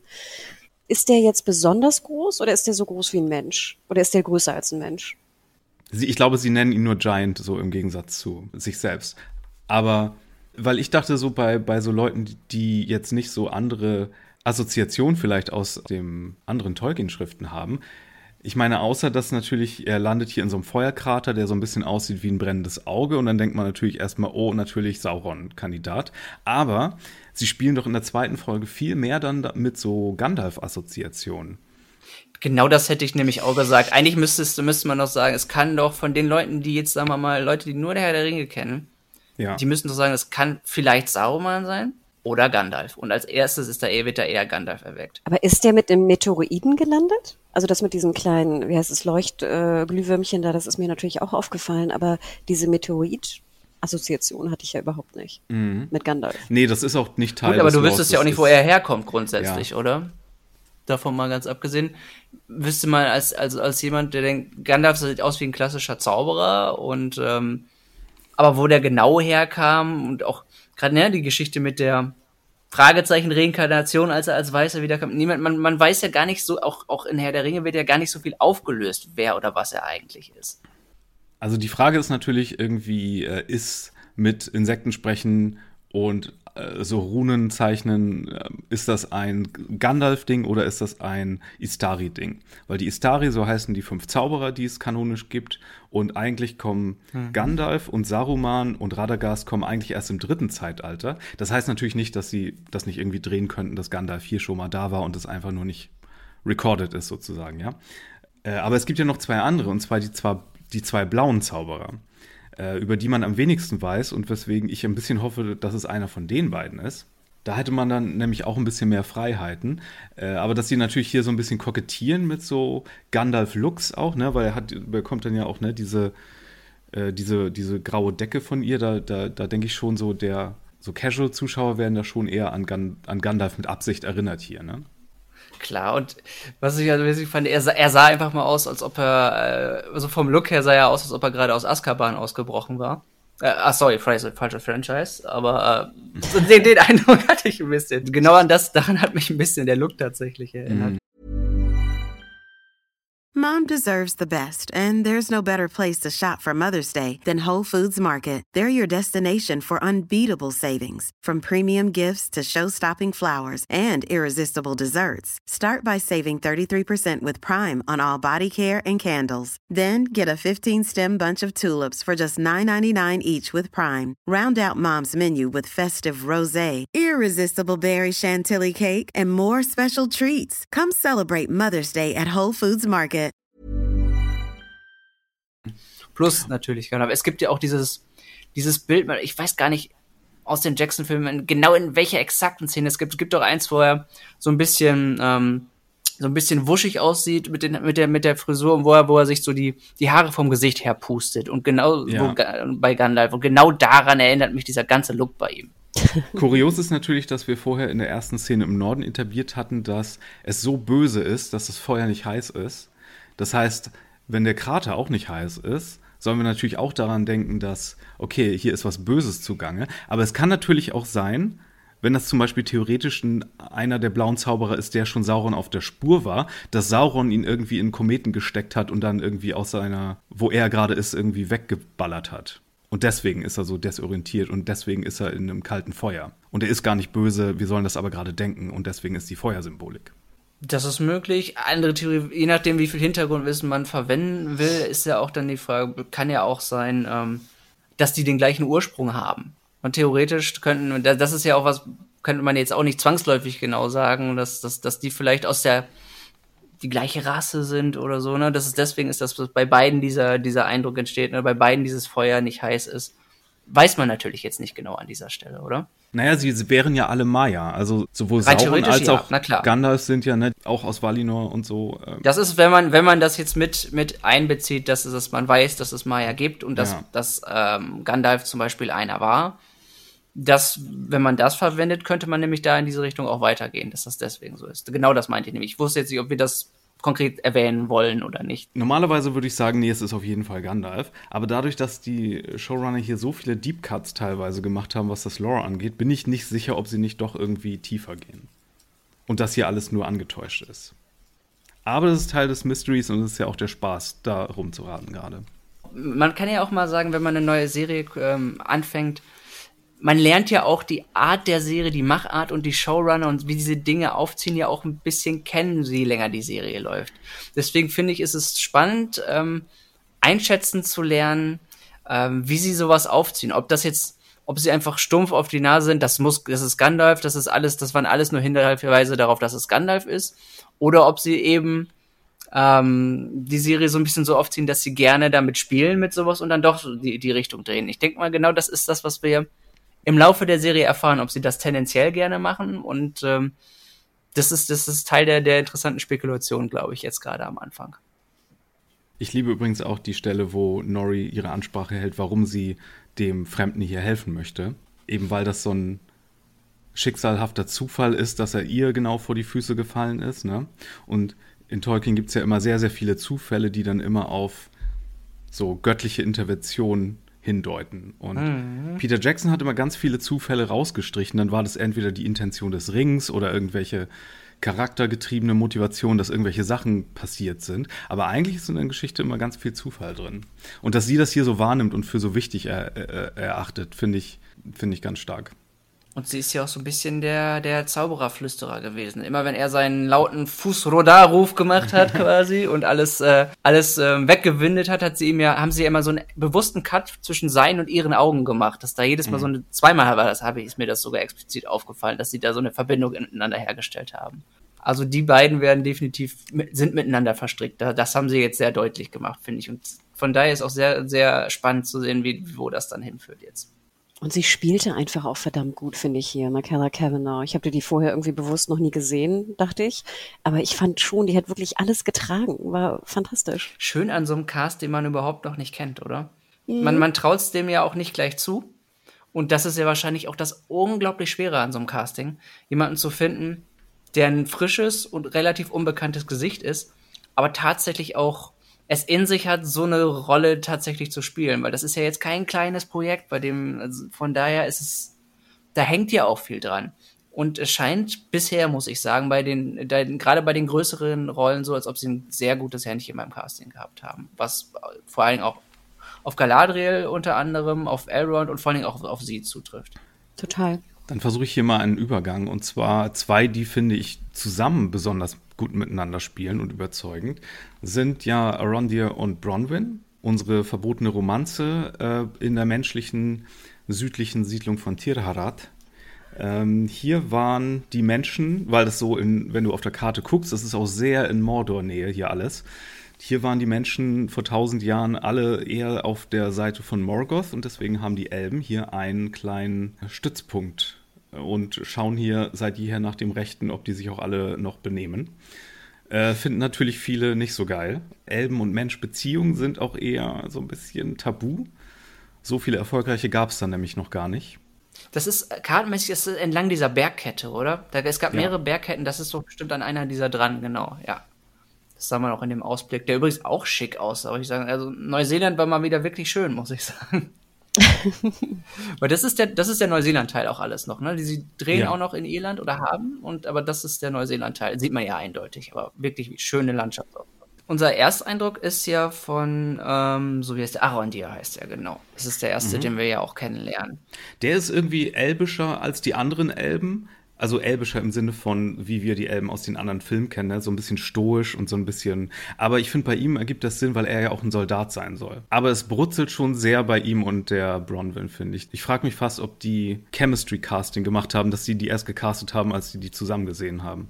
Möglich. Allein und, und die Beziehung wird ja, es werden ja so viele Andeutungen gemacht. Ich meine, der Sohn der, der ihm möglicherweise ja auch gar nicht unähnlich sieht mit den dunklen Haaren und wo sie dann so ein bisschen sagen, ähm, sein Vater ist irgendwann abgehauen oder so, hieß es ja mal, wo man denkt, hm, kann hm. das, stimmt das? Weil er, Arondir ist ja auch schon seit, haben sie gesagt, 70, 80 Jahren hat, also er, er ist schon eine Weile da, bevor sie abgezogen sind. Von daher, es ist nicht unmöglich, dass er der Vater sein könnte, finde ich. Und ich würde sogar sagen, das ist sogar eine logische Richtung, in die sie gehen würden. Die Idee kam mir gar nicht, ehrlich gesagt. Aber wir haben seine Ohren noch gar nicht gesehen, stimmt. Also die von Theo. Genau, plus, ich finde, ähm, je nachdem, ob man zu viel rein interpretiert, er hat auch einen etwas dunkleren Tang als seine Mutter, was diese Mischung von den beiden, finde ich, gut erklären könnte. Gerade auch, weil ich finde, die Haare sind bei ihr, die sind, gehen eher in seine, bei ihm in die Richtung als bei ihr und es ist, ist es, finde ich, zumindest gut möglich, dass das so sein könnte. Hattest du auch den Eindruck, Hannah? Ich bin da auch gar nicht drauf gekommen. Jetzt, wo Tim das so erläutert, finde ich, macht das durchaus Sinn. Ähm, ich fand auch, dass er sehr, sehr stoisch war, sehr so Spock. Ich habe wirklich irgendwie die ganze Zeit an Spock denken müssen. Ich war auch immer ein bisschen verwirrt. Also ich fand sein Kostüm auch wirklich cool. Das wirkte aber immer so ein bisschen, als ob auf seiner Brust so eine Gewitterwolke sei oder so. Das fand ich ein bisschen. Ein Endgesicht, glaube ich, oder? Das ist doch eher so aus Holz geschnitzt und Genau, aber es sieht, finde ich, aus, wie wenn du dir so aus dem Märchen vorstellst, so eine Wolke, weißt du, die so grau ist und Ach, und die dann rauskommt. so pustet. Ja, ja, ja, okay. Ich, genau. ich weiß, was du meinst. so sah sie aus für mich. Ich fand ja. aber sehr cool, wie er ging und dann seinen Bogen so erst hält und dann so einmal dreht und auf die Schulter packt. Vielleicht eine super schöne Geste. Und ich mag das ja auch immer gern, wenn man so Krieger darstellt in Serien oder Filmen, dass die auch mit ihren Waffen umgehen können. Ich finde, es gibt nichts Schlimmeres, als wenn die dann so ein Schwert wieder in die Scheide stecken und erstmal auf die Scheide gucken müssen und suchen müssen, wo das Loch ist. Mhm. Er hat echt immer ein zu viel. Er hat es definitiv geübt, diese Handgriffe. Und mhm. man soll ja auch bei ihm, gerade wenn er 80 Jahre da ist, 80 Jahre Soldat ist, ähm, oder vielleicht schon viel länger, ähm, sollte er das ja auch eigentlich können. Und man sieht sofort, dass, oder man merkt dann an, an solchen Gesten, dass er jetzt kein Bauern ist, dem man für eine, eine Schlacht ein Schwert in die Hand gesteckt hat oder so. Genau, das fand ich super. Aber ich kann schon vorweg sagen, wenn ich da vorweggreifen kann, dieser, dieser Teil der Geschichte hat mich am wenigsten interessiert. Ich fand, beide haben toll gespielt. Wir, wir kennen sie ja auch, glaube ich, aus Homeland. Also da kam sie mir sehr bekannt vor. Sie fand ich auch echt Ähm, gut, muss ich sagen. Ne, die haben toll gespielt, die hatten Chemie, alles gepasst, aber irgendwie trotzdem in den beiden Folgen fand ich das immer die langweiligste Geschichte, komischerweise. Bei mir hat's eine Szene ein bisschen, da bin ich irgendwie ein bisschen aus der, aus der, aus der Immersion rausgekommen, aber vielleicht auch ist das so ein bisschen der Fluch von, von uns als Leuten, die darauf kritischer schauen auf Dinge. Es gab diese Szene, in der er da in dem, ähm, in dem Loch, wo wir noch nicht wissen genau, was das gegraben hat, ähm, rumkraxelt. Er schwimmt durch einen, einen, einen Teil und sitzt dann da ähm, in, in, in einer, das ist ja nicht mal mehr eine Höhle, das ist ja eine mini, mini, mini Höhle.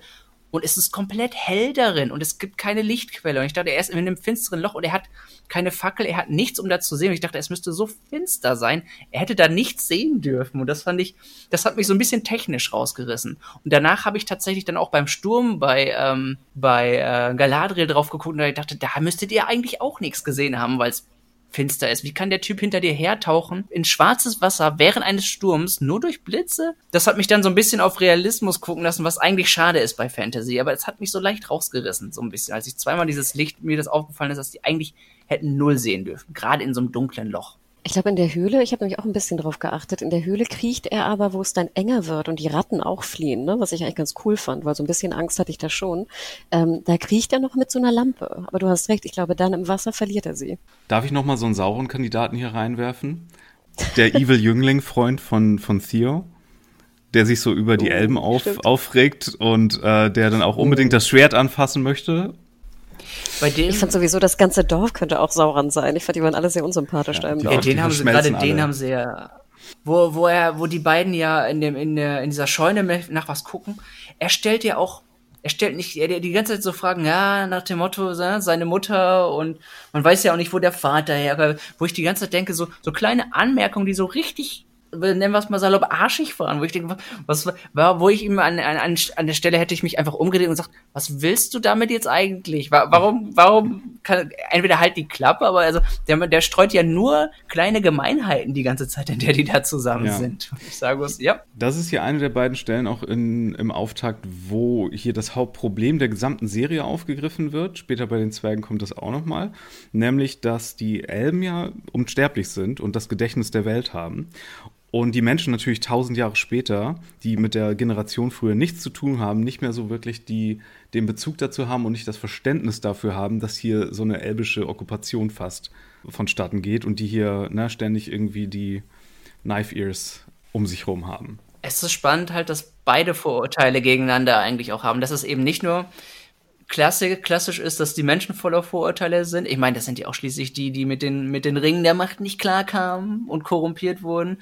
Muss ja dann schon mal sagen, ne, der böser Rassismus gegenüber den Menschen. Die Menschen sind immer die Schwächsten und teilweise die, nicht, nicht immer, aber man kann ja auch sagen, ne, die Menschen sind sehr verwundbar gewesen und haben auch viele dumme Dinge getan. Aber es sind nicht die einzigen, die Vorurteile haben. Gerade ist bei den Elben ist es super begründet, aber auch die Elben haben natürlich jetzt Vorurteile gegen die beiden, was dieses knisternde Stimmung äh, dabei auch finde ich wunderbar begründet und ich deswegen hat's mir hat's gut gefallen, dass nicht nur die Menschen, die gerade weil sie nicht so lange leben und die Menschen werden ja oft dann als die impulsiveren, aber auch ähm, ich will nicht sagen dümmeren, aber gibt's Elbendörfer mit so Rednecks drin existieren, nicht? Aber die Menschen haben da mehr als genug von. Ne? Also wir haben so ein bisschen so, ne, diese, diese, der ist ja nicht nur ein Vorurteil. Es gibt ja auch viele, viele simple Menschen dann im Vergleich. Aber es ist schön, dass nicht, nicht nur die Menschen alleine diese Vorurteile haben. Und das fand ich, das war ein schönes Hin und Her, was das anbetraf. Ja, eine der Theorien ist natürlich auch, dass Theo am Ende einer der, der Nazgul wird, dass er jetzt irgendwie korrumpiert wird durch das Schwert und dann irgendwie am Ende auch vielleicht einen Ring der Macht bekommt und dann zu einem der Ringgeister wird. Er kann auch einfach nur so ein armer Knilch sein, der durch so ein böses Schwert natürlich verführt wird. Wie alt würdet ihr ihn schätzen? Weil ich finde, er hat eine krass tiefe Stimme schon. 15? Ich hätte, ich hätte erst jünger gesagt, aber er muss mindestens 13 sein. Ich meine, wir können ja dazu gleich mit drüber kommen. Es gab ja den Kampf noch. Also ich dachte, wenn der jünger ist, kann der sich in dem Kampf nicht so behaupten. Das ist ein Ork gewesen, oder eindeutig. Oder Ja. äh, gibt's gibt's da Interpretationsspielraum? Nein. Oder ist es gerade, wenn ich gehen wir von der Jackson-Optik auch ein bisschen aus und das ja auch, ich weiß nicht, ob es auch für andere Rassen gilt, aber dass Orks ja primär Elben sind oder Elben waren. Nach der veröffentlichten Version des Kanons ja, aber das hat so ein paar theologische Probleme für Tolkien gemacht, deswegen war er nicht happy damit eigentlich. Aber nach der gängigen, nach gängigem Lore, ja, pervertierte Elben. Aber okay. Und ich, ich finde, sie sehen ja auch eher so ein bisschen, wie ich in Classic Fantasy würde ich sie eher so als große Goblins fast auch bezeichnen. Ja, Goblin und Orks ist ja eigentlich das gleiche auch. Im dritten Zeitalter laufen die halt ständig oberirdisch rum, weil Sauron halt auch das Dunkel macht, wo die rumgeistern. Immer wenn die irgendwo hin sollen, dann haben die gleich so eine Wolke mit sich, damit es dunkel ist. Aber eigentlich müssen die unterirdisch sein, weil sie die Sonne nicht so geil abkönnen. Und ich muss sagen, das war auch ein Überlebenskampf, den ich vergleiche, ähm, bei dem bei mir, finde ich, auch ein bisschen mehr, A, mehr Spannung drin war. Im Vergleich zum Beispiel ähm, bei den beiden Galadriel-Sachen, die zwar stylisch waren, aber um sie hat man natürlich nicht ganz so viel Angst. Plus bei ihr war immer so ein bisschen CG bei, wo ich sagen müsste, hier fand ich das etwas ähm, plastischer dargestellt und fand es ein bisschen spannender, weil es halt in so dieses, dieses, dieses dieser Close-Quarter-Kampf und wie sie dann, ähm, wie heißt sie nochmal? Lass mich mal kurz gucken. Bronwyn in, in, diese, in dem Schrank ist und da, da ich finde, das war sehr spannend gemacht und ein bisschen, da hatte ich ein bisschen eher Angst um die Charaktere oder war ähm, da waren sie im Grunde Underdog gegen und das fand ich hat diesen Kampf spannender gemacht. Ich fand auch krass genau, wie lange es gedauert hatte, bis sie diesen Ork da irgendwie platt gemacht haben. Also das fand ich auch cool zu sehen. Also ich meine, er, er, er wirkt ihn halb, sie spießt ihn auf mit irgendeiner Säge oder was auch immer. Ich fand es auch extrem spannend und auch geil geschnitten. Ich wusste irgendwie auch permanent, wo im Raum wir uns da befinden. Ich hasse das immer in so Action-Szenen, wenn ich dann einfach nicht, gar nicht weiß, wo sind wir gerade so ungefähr. Ähm, also da gebe ich dir auch recht, Tim. Ich fand, der war richtig, richtig spannend und cool. Und der Ork sah auch geil aus. Ich hatte auch ein mhm. bisschen Schiss. Ich, ich könnte mir vorstellen, das war auch die Idee dahinter. So, wir haben jetzt wieder geile, praktisch gemachte Orks, die richtig eklig aussehen. Lasst uns das inszenieren wie ein Horrorfilm. Das könnte ich mir vorstellen, war so der Gedankengang hinter der Inszenierung davon.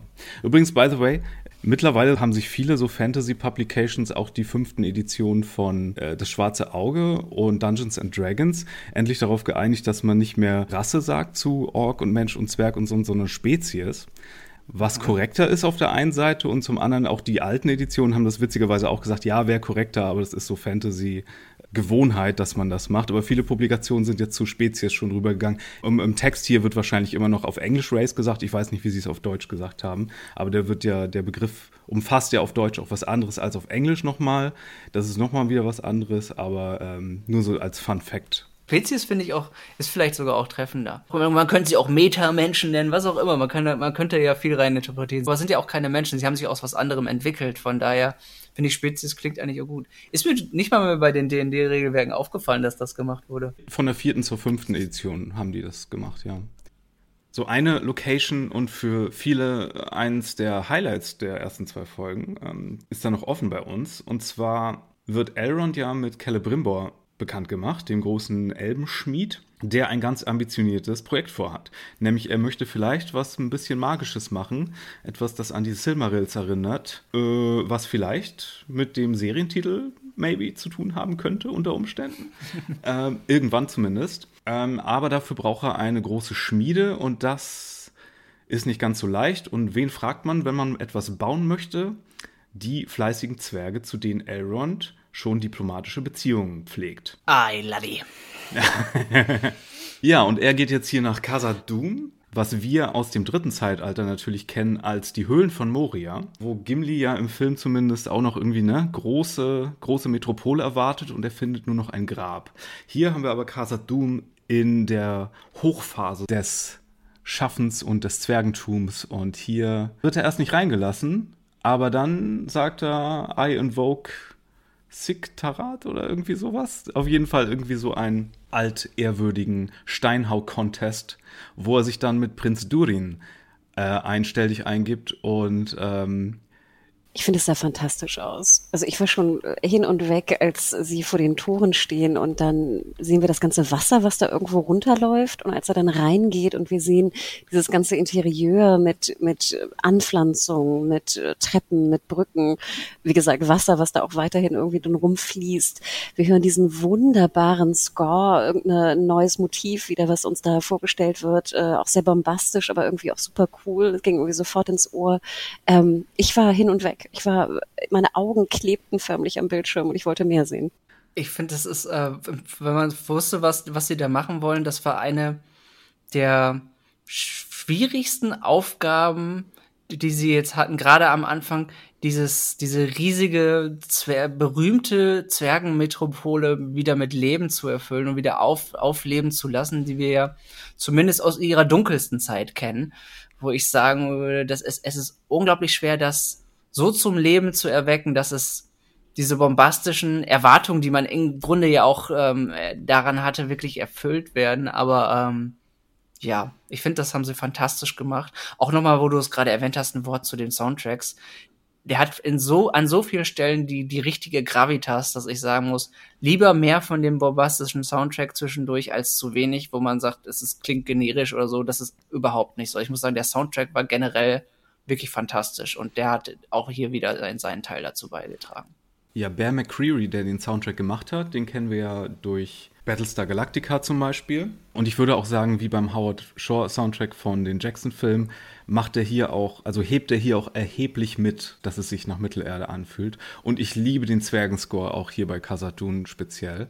Äh, ich habe dieses da, da, da, da, habe ich seit einer Woche im Ohr. Das ist richtig reingehämmert, pun intended. Aber auch, man muss sagen, die Zwergendarstellenden hier sind so geil gewählt. Hier Owain Arthur, der den Durin spielt. Wenn man das ein zweites Mal guckt, die Szene mit denen, weiß man ja erst, was los ist in der Szene. Weil erst denkt man ja, okay, Elben und Zwergen, die pupen sich so ein bisschen an, ne? Aber da schwingt noch ein bisschen was anderes mit. Und dann sieht das kurz so aus, als würde Elrond ihn gewinnen lassen. Und dann merken wir erst, was dahinter steht. Denn die beiden sind eigentlich lange Zeit schon gute Freunde und Durin ist mega gekränkt, dass Elrond sich nicht lange, so lange nicht gemeldet hat. Ich muss sagen, bei der Steinschlagszene dachte ich erst, als er sich, als sich Aaron noch so gegen den Stein lehnen würde, ich dachte eigentlich, er macht noch den letzten Schlag, um alle zu überraschen, nachdem er den neuen Hammer bekommen hatte. Da habe ich irgendwie die ganze Zeit noch, äh, noch, noch drauf gewartet, ob er ihn doch noch zu, bezwingen kann, aber das hat er dann doch nicht getan. Ob es Absicht war oder nicht, ist, ist ja auch noch offen gelassen, oder? Im Grunde. Als ich es beim zweiten Mal geguckt habe, fand ich es relativ eindeutig, dass die sich so einen Blick geben und Durin weiß, dass Elrond ihn hätte besiegen können. Und dann gibt er ihm so einen Blick, so, come on, dude. Und er so, alles klar, mhm. ich lass dich gewinnen. So, um damit du vor deinen Leuten noch gut aussiehst. Ich fand ein bisschen schade, dass dieser, dieser Wettkampf in so einer kleinen, sehr niedrigen, äh, niedrigen Raum irgendwie stattfand. Ich hätte mir da irgendwie so eine noch größere, größeren Raum vorgestellt. Ähm, aber ich habe das auch so verstanden, also dass sie einfach super, super enge Freunde waren und er einfach so traurig war, dass er sich 20 Jahre lang nicht gemeldet hat. Ähm, und das fand ich wiederum eigentlich ganz süß, weißt du, dass so ein, so ein Prinz, so ein mächtiger Zwerg da einfach so ein bisschen pupig ist, weißt du, dass sein Freund sich nicht meldet. Ich find's total sweet. Er war ja auch nicht unglaublich sauer, sondern nur ähm, ein bisschen schmollig letzten Endes oh. und muss das ja mit seinem Zwergisch noch ein bisschen, in Zwergisch kommt das natürlich noch etwas ruppiger rüber, aber man merkte das ja die ganze Zeit. Das haben sie, finde ich, super gemacht auf jeden Fall, ja. Ja, er lässt ihn dann doch kurz nach Hause rein und äh, dank Prinzessin Disa darf Elrond auch zum Essen bleiben. Die beiden haben auch ganz tolle Chemie, finde ich, ne?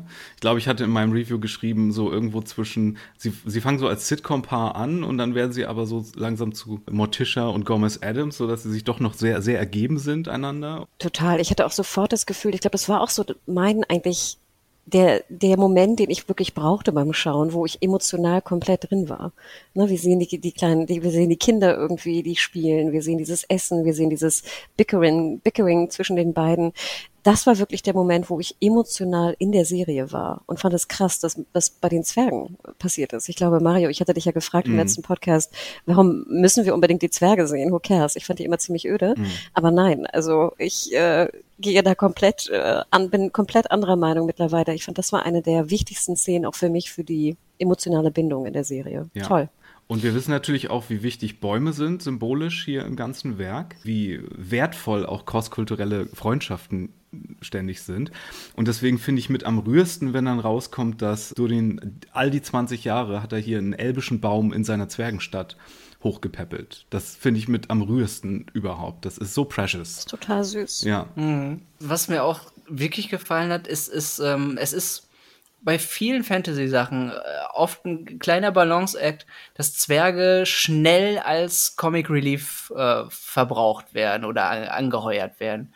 Und ich habe hab ex extra wirklich sehr darauf geachtet, ob, ob sie ob es noch im lustigen Bereich ist oder ob es zu stark Comic Relief erzwungen wird. Und das fand ich, haben sie hier wunderbar gelöst, denn sie waren mir sind die sympathisch und ab und zu mal leicht lustig äh, rübergekommen, aber ohne dass sie irgendwie lustig, aber nicht lächerlich wirken. Und das finde Mhm. ich, haben sie, da haben sie den, haben sie exakt die, die perfekte Balance dafür gefunden, dass sie eben nicht zum Comic Relief verkommen sind. Und das hat mir sehr gefallen, weil ich das so gut wie nie mag, wenn das zu sehr ist.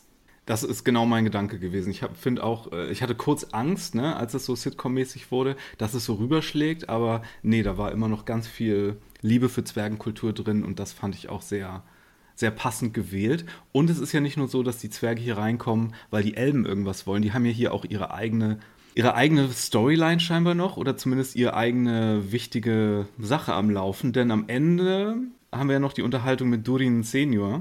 Was übrigens eigentlich nicht sein darf, weil der Durin im Zwergenreich ist immer, wenn es einen besonders fähigen Zwergenherrscher gibt, dann bekommt er den Titel Durin, weil die glauben, dass er reinkarniert wurde.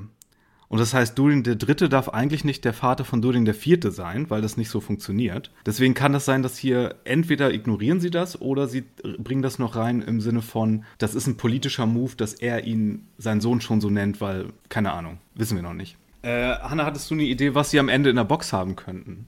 Ach, ich glaube, ich, ich denke ja an sowas immer nicht, was es sein könnte. Ich, irgendwas Magisches, Wertvolles, irgendwie ein Ring, ich habe keine Ahnung. Irgendwas Mächtiges auf jeden Fall. Das war ja auch der Pulp Fiction Koffer, ne? Voll. Frag, ja, ob er ihn gleich fragt, ob, ob, ob, er, ob er Vincent gleich fragt, ob wir glücklich sind. Der, der leuchtete ja auch noch so schön und man hat genau, das ist halt genau die gleiche, das hat mich tatsächlich wirklich daran erinnert. Ich, hatte, ja, ich, ich habe mich Ja. eher im Kopf gefragt, ob er gefragt, ne, Vincent, sind wir happy oder statt irgendwie What's in the Box oder so, aber ähm, kann das ein Zimmerrede sein oder sowas? Ich meine, wa, was kann denn so, so, so sehr scheinen? Aber das kann, das kann doch geschichtsmäßig nicht passen, oder? Doch, eine Sache. Da muss- die äh, stoßen ja, Ja? irgendwann, ne, weil sie zu tief und zu greedy gegraben haben auf den Balrog. Aber wonach haben sie gegraben? Und das ist wahrscheinlich auch das, was Durin Senior nicht möchte, dass die Elben mitbekommen, dass sie entdeckt haben. Mithril. Hm. Das könnte das sein. Hätten sie es so leuchten, müsste es so leuchten? Aber gut, klar, kann ja auch einfach nur für Effekt gewesen sein, ne? Also ein Silmaril wäre wirklich extrem weit hergeholt, obwohl ich weiß gar nicht, was ist denn mit dem Mhm. Arkenstone passiert nach dem Hobbit. Ähm, äh, vor, vor dem Hobbit meine ich. Es könnte der Arkenstone sein, aber ich glaube nicht, dass sie den das hier reinbringen. Es waren, es waren ursprünglich drei, oder? Die Silmarils, ja, waren's drei? Äh, Da muss man jetzt mal genau überlegen, was mit welchem passiert ist, ob das. Aber die Frage ist, ob sie auch sich vielleicht die Freiheit nehmen, ne? Aber ja, Mithril ist genau. Das, aber das ist das Spannende, oder? Dass es, dass es mehrere Theorien geben kann und dass es mehrere halbwegs plausible gibt und dass wir uns davon auch überraschen lassen können, oder? Dass, es, Ja. ähm, dass sie wirklich diese Mysterien noch schaffen konnten. Es könnte auch sein, dass Mit- Mithril jetzt so als Material auch der Gamechanger wird, der vielleicht dann irgendwie auch mit reinkommt, wenn es ums Schmieden der Ringe geht später. Vielleicht bringen sie das auch Mhm. so zusammen. Das, das wissen wir natürlich noch nicht. Zu dem Schmieden der Ringe hätte ich noch eine Verständnis, oder ne, äh, ja, sagen wir es mal Verständnisfrage. Ähm, die sollen ja oder werden ja auch sehr mächtig sein. Wie kommt konkret diese Macht da rein? Bei Saurons Ring weiß ich ja noch, er hat, da hieß es ja, er hat einen Großteil seiner Macht in den einen Ring gesteckt. Wie kommt denn die Macht in diese, in diese 10 sind am Ende, oder? Richtig 19. Im Kopf? So viele? Ui. Naja, neun den Menschen, sieben Okay. den Zwergen, drei den Elben. Und dann den einen Mastering der 20. Stimmt, okay. Ach, so viele waren's. Ja, jetzt wo du sagst, klar. Aber ähm, wie kommt diese ganze Macht da rein? Ja? Das weiß man tatsächlich nicht. Es ist eine Mischung aus Magie und Schmiedekunst, aber wie das konkret handwerklich aussieht, ja, wenn jemand das macht. Ähm, ob da irgendwie ein Ritual zugehört oder ob du da nur bestimmte Materialien zusammenschmieden musst oder ob da ein Zauberspruch zugehört, das ist komplett nicht bekannt. Denkst du, sie werden es beantworten hier? Äh, Ja, doch, das glaube ich schon. Weil ich meine, die, die Serie heißt Die Ringe der Macht, äh, zum einen. Irgendwann wird Sauron ankommen und er muss irgendwie dann ähm, Celebrimbor das irgendwie beibringen und dann betrügt er die ja alle, wie wir wissen. Das ist ja, glaube ich, kein Spoiler. Alle haben die Filme gesehen. Das wird im Intro gesagt. Er bringt den Leuten bei, wie man die Ringe der Macht schmiedet. Theoretisch haben sie auch noch die Möglichkeit, das mystisch zu lassen, je nachdem, wie sie es Ja. drehen wollen. Ne? Sie können es natürlich konkret zeigen und begründen, aber sie können es vielleicht auch mystisch lassen. Es ist ja eh auch so ein bisschen so ein, so ein Tolkien-Ding gewesen. Es ist ja nicht so, als ob wir ein Magiesystem haben, was bis ins detailliert erklärt ist, wo die ihre Kräfte herhaben, wo die die herziehen, wie die physisch möglich sind, was sie alles können, sondern das wird ja auch generell, ähm, es wird ja absichtlich sehr mystisch und vage gehalten bei den Auf jeden. Fall. Wir wissen zum Beispiel, dass Fëanor, als er die Silmarils gemacht hat, da wollte er die Hilfe von Galadriel und er wollte, glaube ich, Haare von ihr haben, weil Galadriel halt auch so magisch ist. Ne? Und er hat ja das, das Licht der Bäume benutzt und Galadriel war aber Fëanor immer schon so ein bisschen, hm, nee, she unfriended him, heißt es, glaube ich. Und äh, steht wirklich so, unfriend ist, ist glaube ich, das Wort, was da benutzt wird, finde ich super. Sie hat ihn dreimal verwehrt, äh, ihm dabei zu helfen. Und deswegen, und das ist eigentlich meine Lieblingsanekdote schlechthin, deswegen ist es so bedeutungsvoll, wenn Gimli in Fellowship of the Ring fragt, ob er ein Haar haben könnte, und sie gibt ihm drei. Sie hat äh, fair nur ihren Kinsman sozusagen abgelehnt und dann als Zeichen der Freundschaft hat ihm, sie ihm Zwerg drei gegeben, die Anzahl der Simerits. Das ist deswegen so stark. Ja, aber wir kommen hier total vom, vom Thema ab. Ja, aber der Zwergenkoffer hat es jetzt auch eröffnet. Wenn man, wir haben den Zwergenkoffer geöffnet, von daher muss man auch oh gucken, Gott, was da drin Büchse- sein könnte. Die was? Büchse der Pandora. Und genau, und was die hier auch noch machen müssen, mit Celebrimbor und, äh, und den Zwergen zusammen, ist natürlich auch die Tür, die berühmte, wo man dann Melon sagen soll, damit man reinkommt. Und eintreten darf, ja. Richtig. Ja, da werden wir noch einiges sehen, was, was so ein bisschen alles, alles abrunden wird. Aber ich meine, letzten Endes sind die ersten beiden ähm, Folgen ja auch viel, viel Exposition gewesen. Aber ich finde einladende Exposition mit guten Mysterien.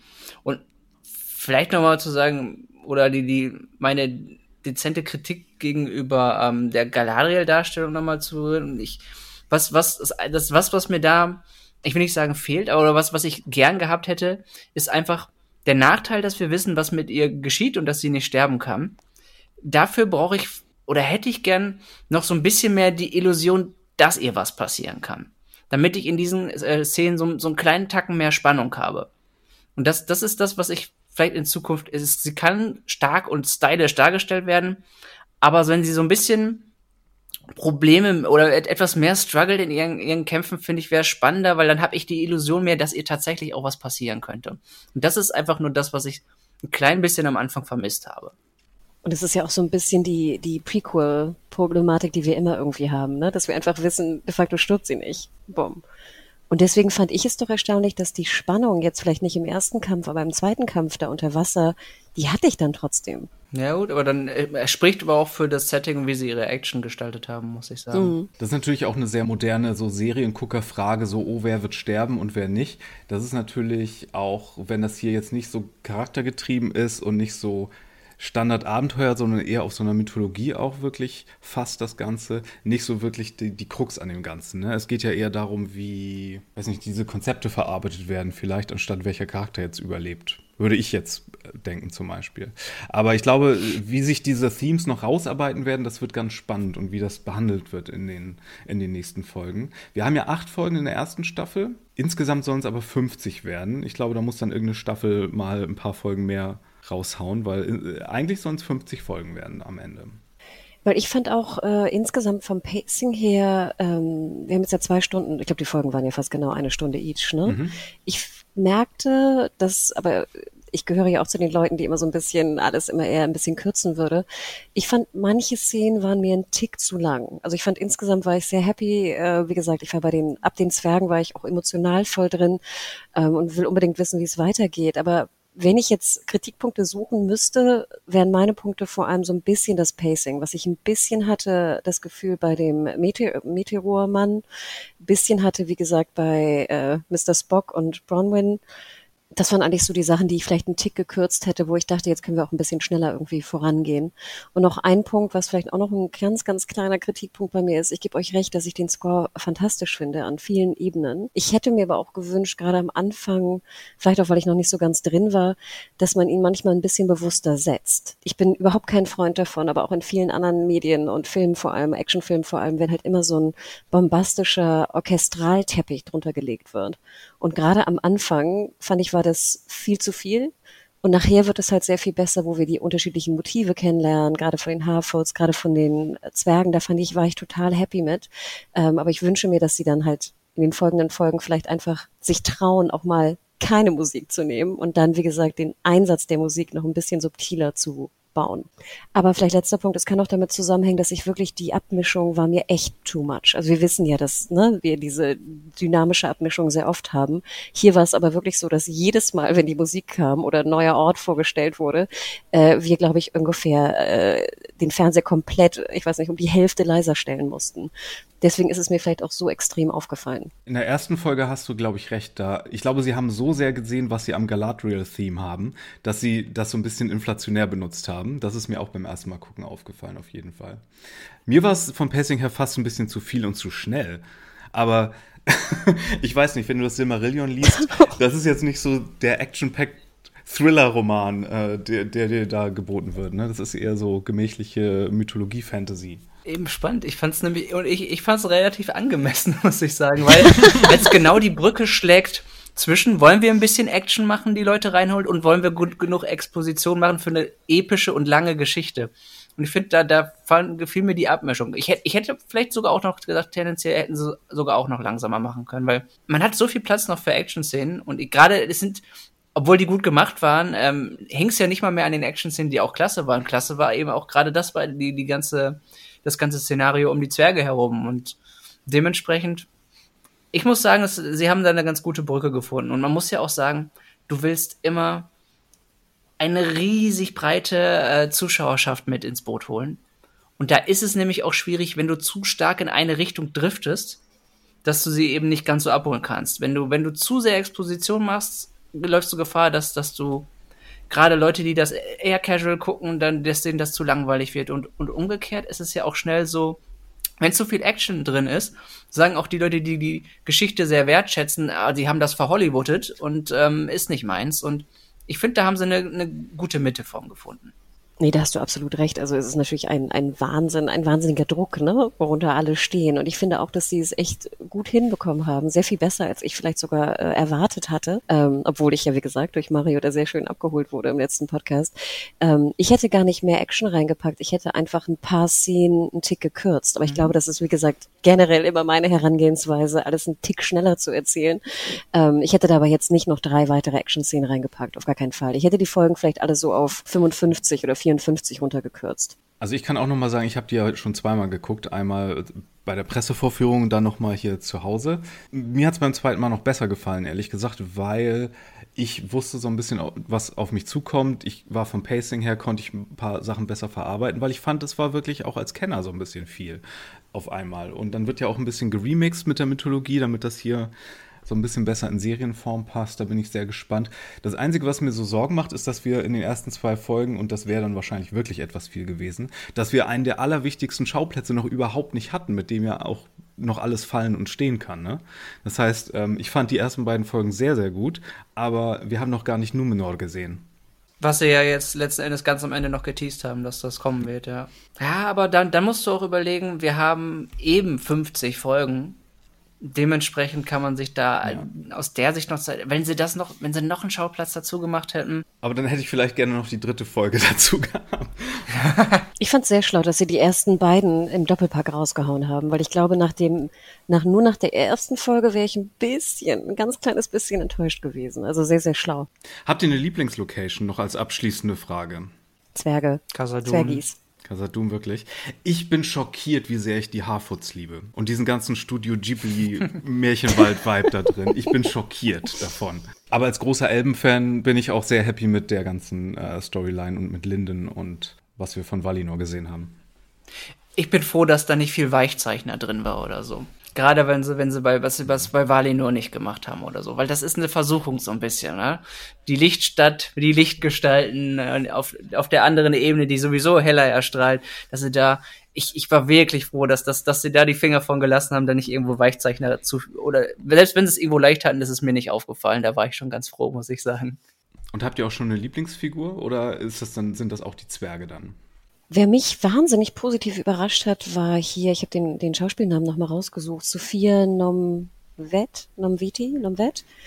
Ähm, Namfete, ähm, weil ich fand es so krass, äh, so in, in der YouTube, wenn man sich mal so ein bisschen umgeschaut hat, was da auch die Kritik angeht zu Herr der Ringe, die ja wirklich auch stark genug war, hatte ich immer das Gefühl, dass man immer ihr Bild genommen hat und dann so Fail und die ganze Fail-Geschichte da irgendwie drauf aufgebaut hat. Und ich habe nochmal nachgeschaut irgendwann, die hat ja wirklich noch nicht viel gespielt. Also ich sehe hier irgendwie einen Seriencredit, ähm, Swashbuckle und ein irgendwie TV-Special, sonst aber gar nichts. Und ich fand es so krass, was für eine Präsenz sie hatte da im Zusammenspiel mit ihrem Zwergenprinzen. Äh, und ich glaube, sie ist wirklich mein Favorite-Charakter jetzt aus den ersten beiden Folgen. Plus Galadriel, weil ich sie auch einfach super cool finde. Aber das sind meine beiden Faves bis jetzt. Ja, sie ist äh, Theaterschauspielerin, äh, die auch singen kann, by the way. Das wird auch noch äh, ins Spiel kommen, nehme ich an. Nicht krasse Kontaktlinsen drin, ist mir nur aufgefallen ein bisschen. Die Augen haben sie sehr, waren, waren sie rote? Sie haben, sie haben sie sehr verstärkt irgendwie, fand ich sowieso das auch noch einmal ganz kurz, ähm, weil es auch so Kritik gab. Ich habe so ein bisschen mal so in meiner ähm, Twitter-Bubble reingeschaut und da war zum Beispiel auch äh, Proximus, der sagte, dass er hier, ähm, ja, es steht Herr der Ringe drauf und die Bilder sehen toll aus, erwartet man bei dem Budget, aber durch das Acting kommen mir Mystic Knights als GZ-SZ-Format-Vibes äh, rüber. Und da muss ich sagen, nein, was wir ja auch, glaube ich, schon in der Besprechung öf öfter gesagt haben. Ich finde alle bis in die kleinsten Nebenrollen spielen fantastisch. Ich habe da überhaupt keinen, wo ich sagen würde, den habe ich das nicht abgekauft oder es passt nicht oder die Chemie stimmt nicht. Ich bin bei allen irgendwie komplett on board, was ich erstaunlich finde. Ich habe meine Augen gerade ganz tief in Gedanken mal hochgerollt, um zu überlegen, ob es irgendeinen gab, der mir jetzt bisher. Hm, nee. Den, ähm, Unseren Kollegen auf Galadriel Schiff, da habe ich noch nicht viel von gesehen. Den fand, den fand ich noch so ein bisschen generisch. Und dabei hat er mir jetzt auch nicht schlecht gefallen. Von daher, äh, ich finde, niemand sticht da irgendwie. Also mir hat keiner schlecht herausgestochen. Wie gesagt, im Gegenteil, ich, mir fällt es gar nicht schwer, Lieblinge zu picken, beziehungsweise es fällt mir schwerer, Lieblinge in dem Sinne zu picken, weil äh, einige wirklich gut waren. Da müsste ich jetzt sagen, ich mochte Nori wirklich gerne. Auch gerade, weil ich ein bisschen überrascht war, weil ich jetzt gedacht hätte, ach, die Harford-Richtung weiß ich nicht, ob die, ob die, ob, ob das wirklich. Da hatte ich aber am Anfang so auch so, so ein bisschen Bedenken, dass das einfach nicht interessant genug wird. Aber umso interessanter oder spannender fand ich, dass ich, dass mir ihre, ihre Art und der Charakter gut gefallen haben und auch das Schauspiel. Und ähm, aber auch eindeutig fand ich, mochte ich Durin sehr gerne. Und du, Mario? Ja, ich muss sagen, Morpeth Clark als Galadriel ist genauso gut, wie ich gehofft habe. Also ich mochte sie ja auch schon in ihrem St. Maud-Film und fand das eine sehr interessante Casting-Entscheidung, als ich davon erstmals gehört habe. Und ich finde sie hier spektakulär. Und gerade auch mit Robert Aramayo als Elrond in Kombination, wen ich auch extrem charmant finde, ist äh, Charles Edwards als Celebrimbor. Und natürlich auch Nori und äh, ja, und die Zwerge auch. Aber es, ihr habt recht, es ist sehr schwer, hier Favorites zu nennen, weil hier so viele gute Baustellen sind. Halbrand ist, glaube ich, absichtlich so ein bisschen der der langweilige, generische, gut aussehende Suspiciously so.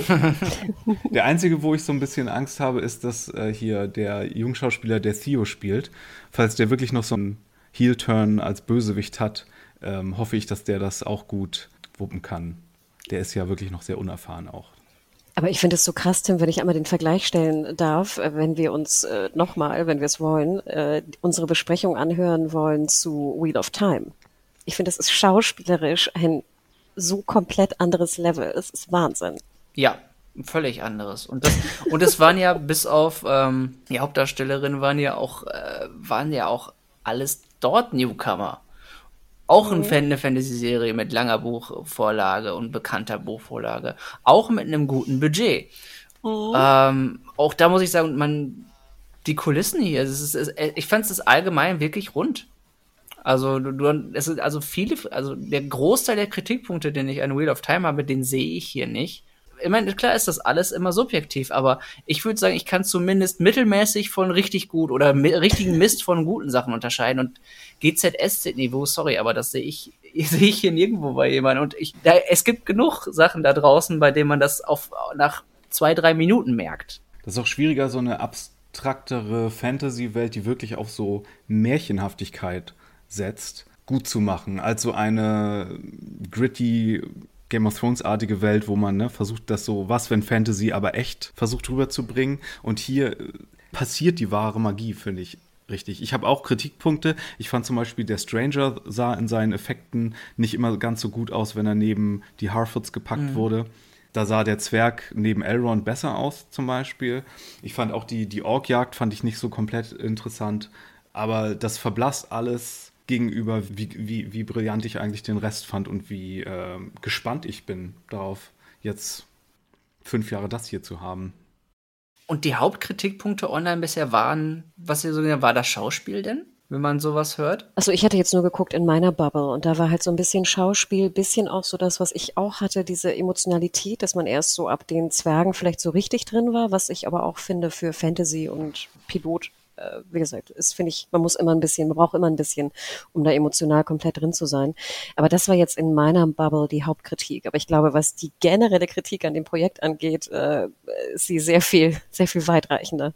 Ich bin ja überrascht, dass es dir überhaupt gefallen hat, Hanna. Ich dachte ehrlich gesagt, das wäre gar nichts für dich, weil ich auch ehrlich gesagt nicht einschätzen kann, wie gut man da reinkommt, wenn man jetzt nicht, wie ich jetzt das ganze Jahr in Tolkien gebadet hat in Vorbereitung.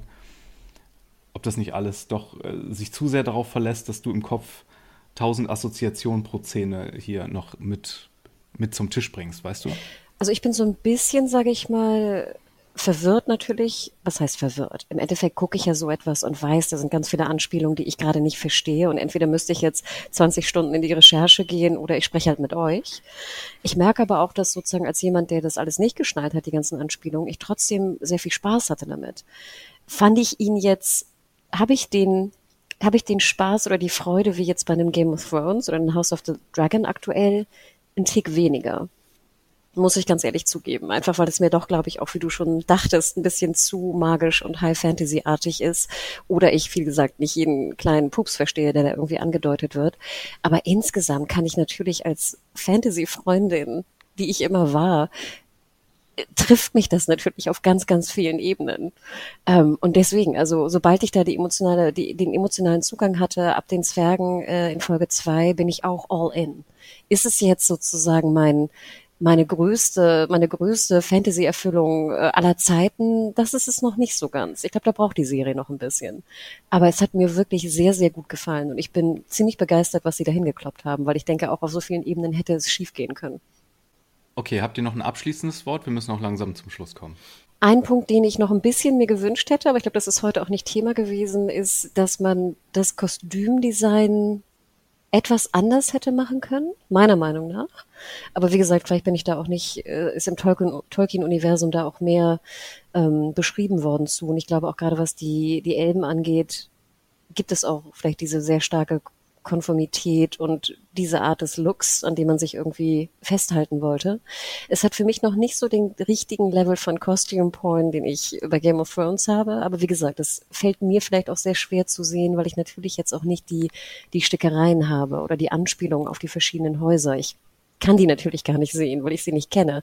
Ähm, das war so ein bisschen so ein kleiner Dämpfer für mich persönlich. Es war, sah trotzdem toll aus, also die Stoffe und alles war natürlich fantastisch. Man sieht auch im Budget vom Kostümdesign, wo es war. Aber das ist noch so ein ganz kleiner Punkt, wo ich dachte, ich hätte mir ein bisschen mehr Kostümporn gewünscht. Aber wie gesagt, ich verstehe, wenn ich ihn einfach nur nicht erkenne, vielleicht. Ähm, insgesamt freue ich mich riesig auf nächste Woche. Ich würde auch gern jetzt sofort weiterschauen. Tim? Ja, ich, ich denke, ich habe das, das den, die meisten der Eindrücke bin, bin ich schon losgeworden. Ich muss sagen, ähm, wenn ich jetzt ein Fazit ziehen würde, ich, ich blicke auf die zwei Stunden zurückblicke, die ich am Stück äh, geschaut habe, ähm, muss sagen, ich bereue da keine Minute von. Es hat mir Spaß gemacht, es hat mich unterhalten und ähm, es hat, finde ich, das Potenzial, die Magie, die in diesem Stoff liegt und vor allen Dingen auch ein bisschen weg von diesem von diesem ganzen gritty Zeug, von dem wir, weiß Gott, einfach genug, also es, es, es gibt da so viel, jeder hat da, kann da, kann da sich genug von holen, wenn man möchte und es ist auch schön, dass wir so viel Auswahl haben. Ich habe ich hab ein bisschen eine Serie vermisst, die, die da ein bisschen von weggeht, so ein bisschen diese märchenhafte Magie ähm, erwecken kann und bisher denke ich, nach zwei Folgen kann man noch nicht sagen, dass sie das komplett tun wird und einen erfüllen wird. Andererseits muss ich sagen, ich bin sehr guter Dinge, dass sie das schaffen kann. Und ich habe ähm, bisher bin ich überwiegend sehr positiv, was das Ganze anbetrifft. Ja, bei mir kam wahrscheinlich auch schon durch, dass ich es besser fand, als ich es äh, gedacht hatte. Nicht, weil ich negativ darauf eingestellt war im Vorhinein, äh, gar nicht eigentlich. Aber es hat mich doch vor allen Dingen beim Rewatch sehr viel mehr abgeholt, als ich dachte, weil ich stehe auf satte Farben, ich stehe auf poetische, blumige Fantasy-Dialoge und sanfte Küsschen auf die Stirn statt, ähm, statt so das ganze äh, Game of Thrones-Gemetzel, was ich auch mag äh, je nachdem, was ich dann gucke. Aber hier äh, fühle ich mich doch etwas mehr zu Hause. Und ich muss sagen, an manchen Stellen hatte ich wirklich Pippi in den Augen. Beide Male. Nicht, weil es irgendwie traurig war oder sonst wie, sondern weil es so schön war einfach. So mit den Landschaften und den poetischen Dialogen. Und wie gesagt, dieses, was man auch beim Ghibli-Film manchmal hat. Da passiert noch gar nichts Großes Emotionales, aber du bist so von den Bildern und der Präsentation so ergriffen. So ging es mir damit. Hanna, wo findet man dich auf Twitter? Genau, ich bin Ed Hannah Huge auf Twitter und Ed MediaHore auf Instagram. Und Tim, wer bist du? Mich findet ihr unter Ed Says. At Firewalk with Me mit zwei E ist es, aber ihr könnt uns auch schreiben. Podcast at serienjunkies.de. Danke fürs Zuhören. Tschüss. Ciao. Tschüss.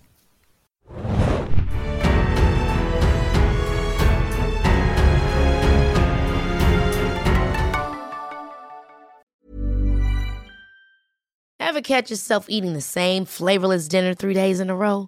Dreaming of something better? Well, HelloFresh is your guilt-free dream come true, baby. It's me, Kiki Palmer. Let's wake up those taste buds with hot, juicy pecan-crusted chicken or garlic butter shrimp scampi. Mm. Hello Fresh.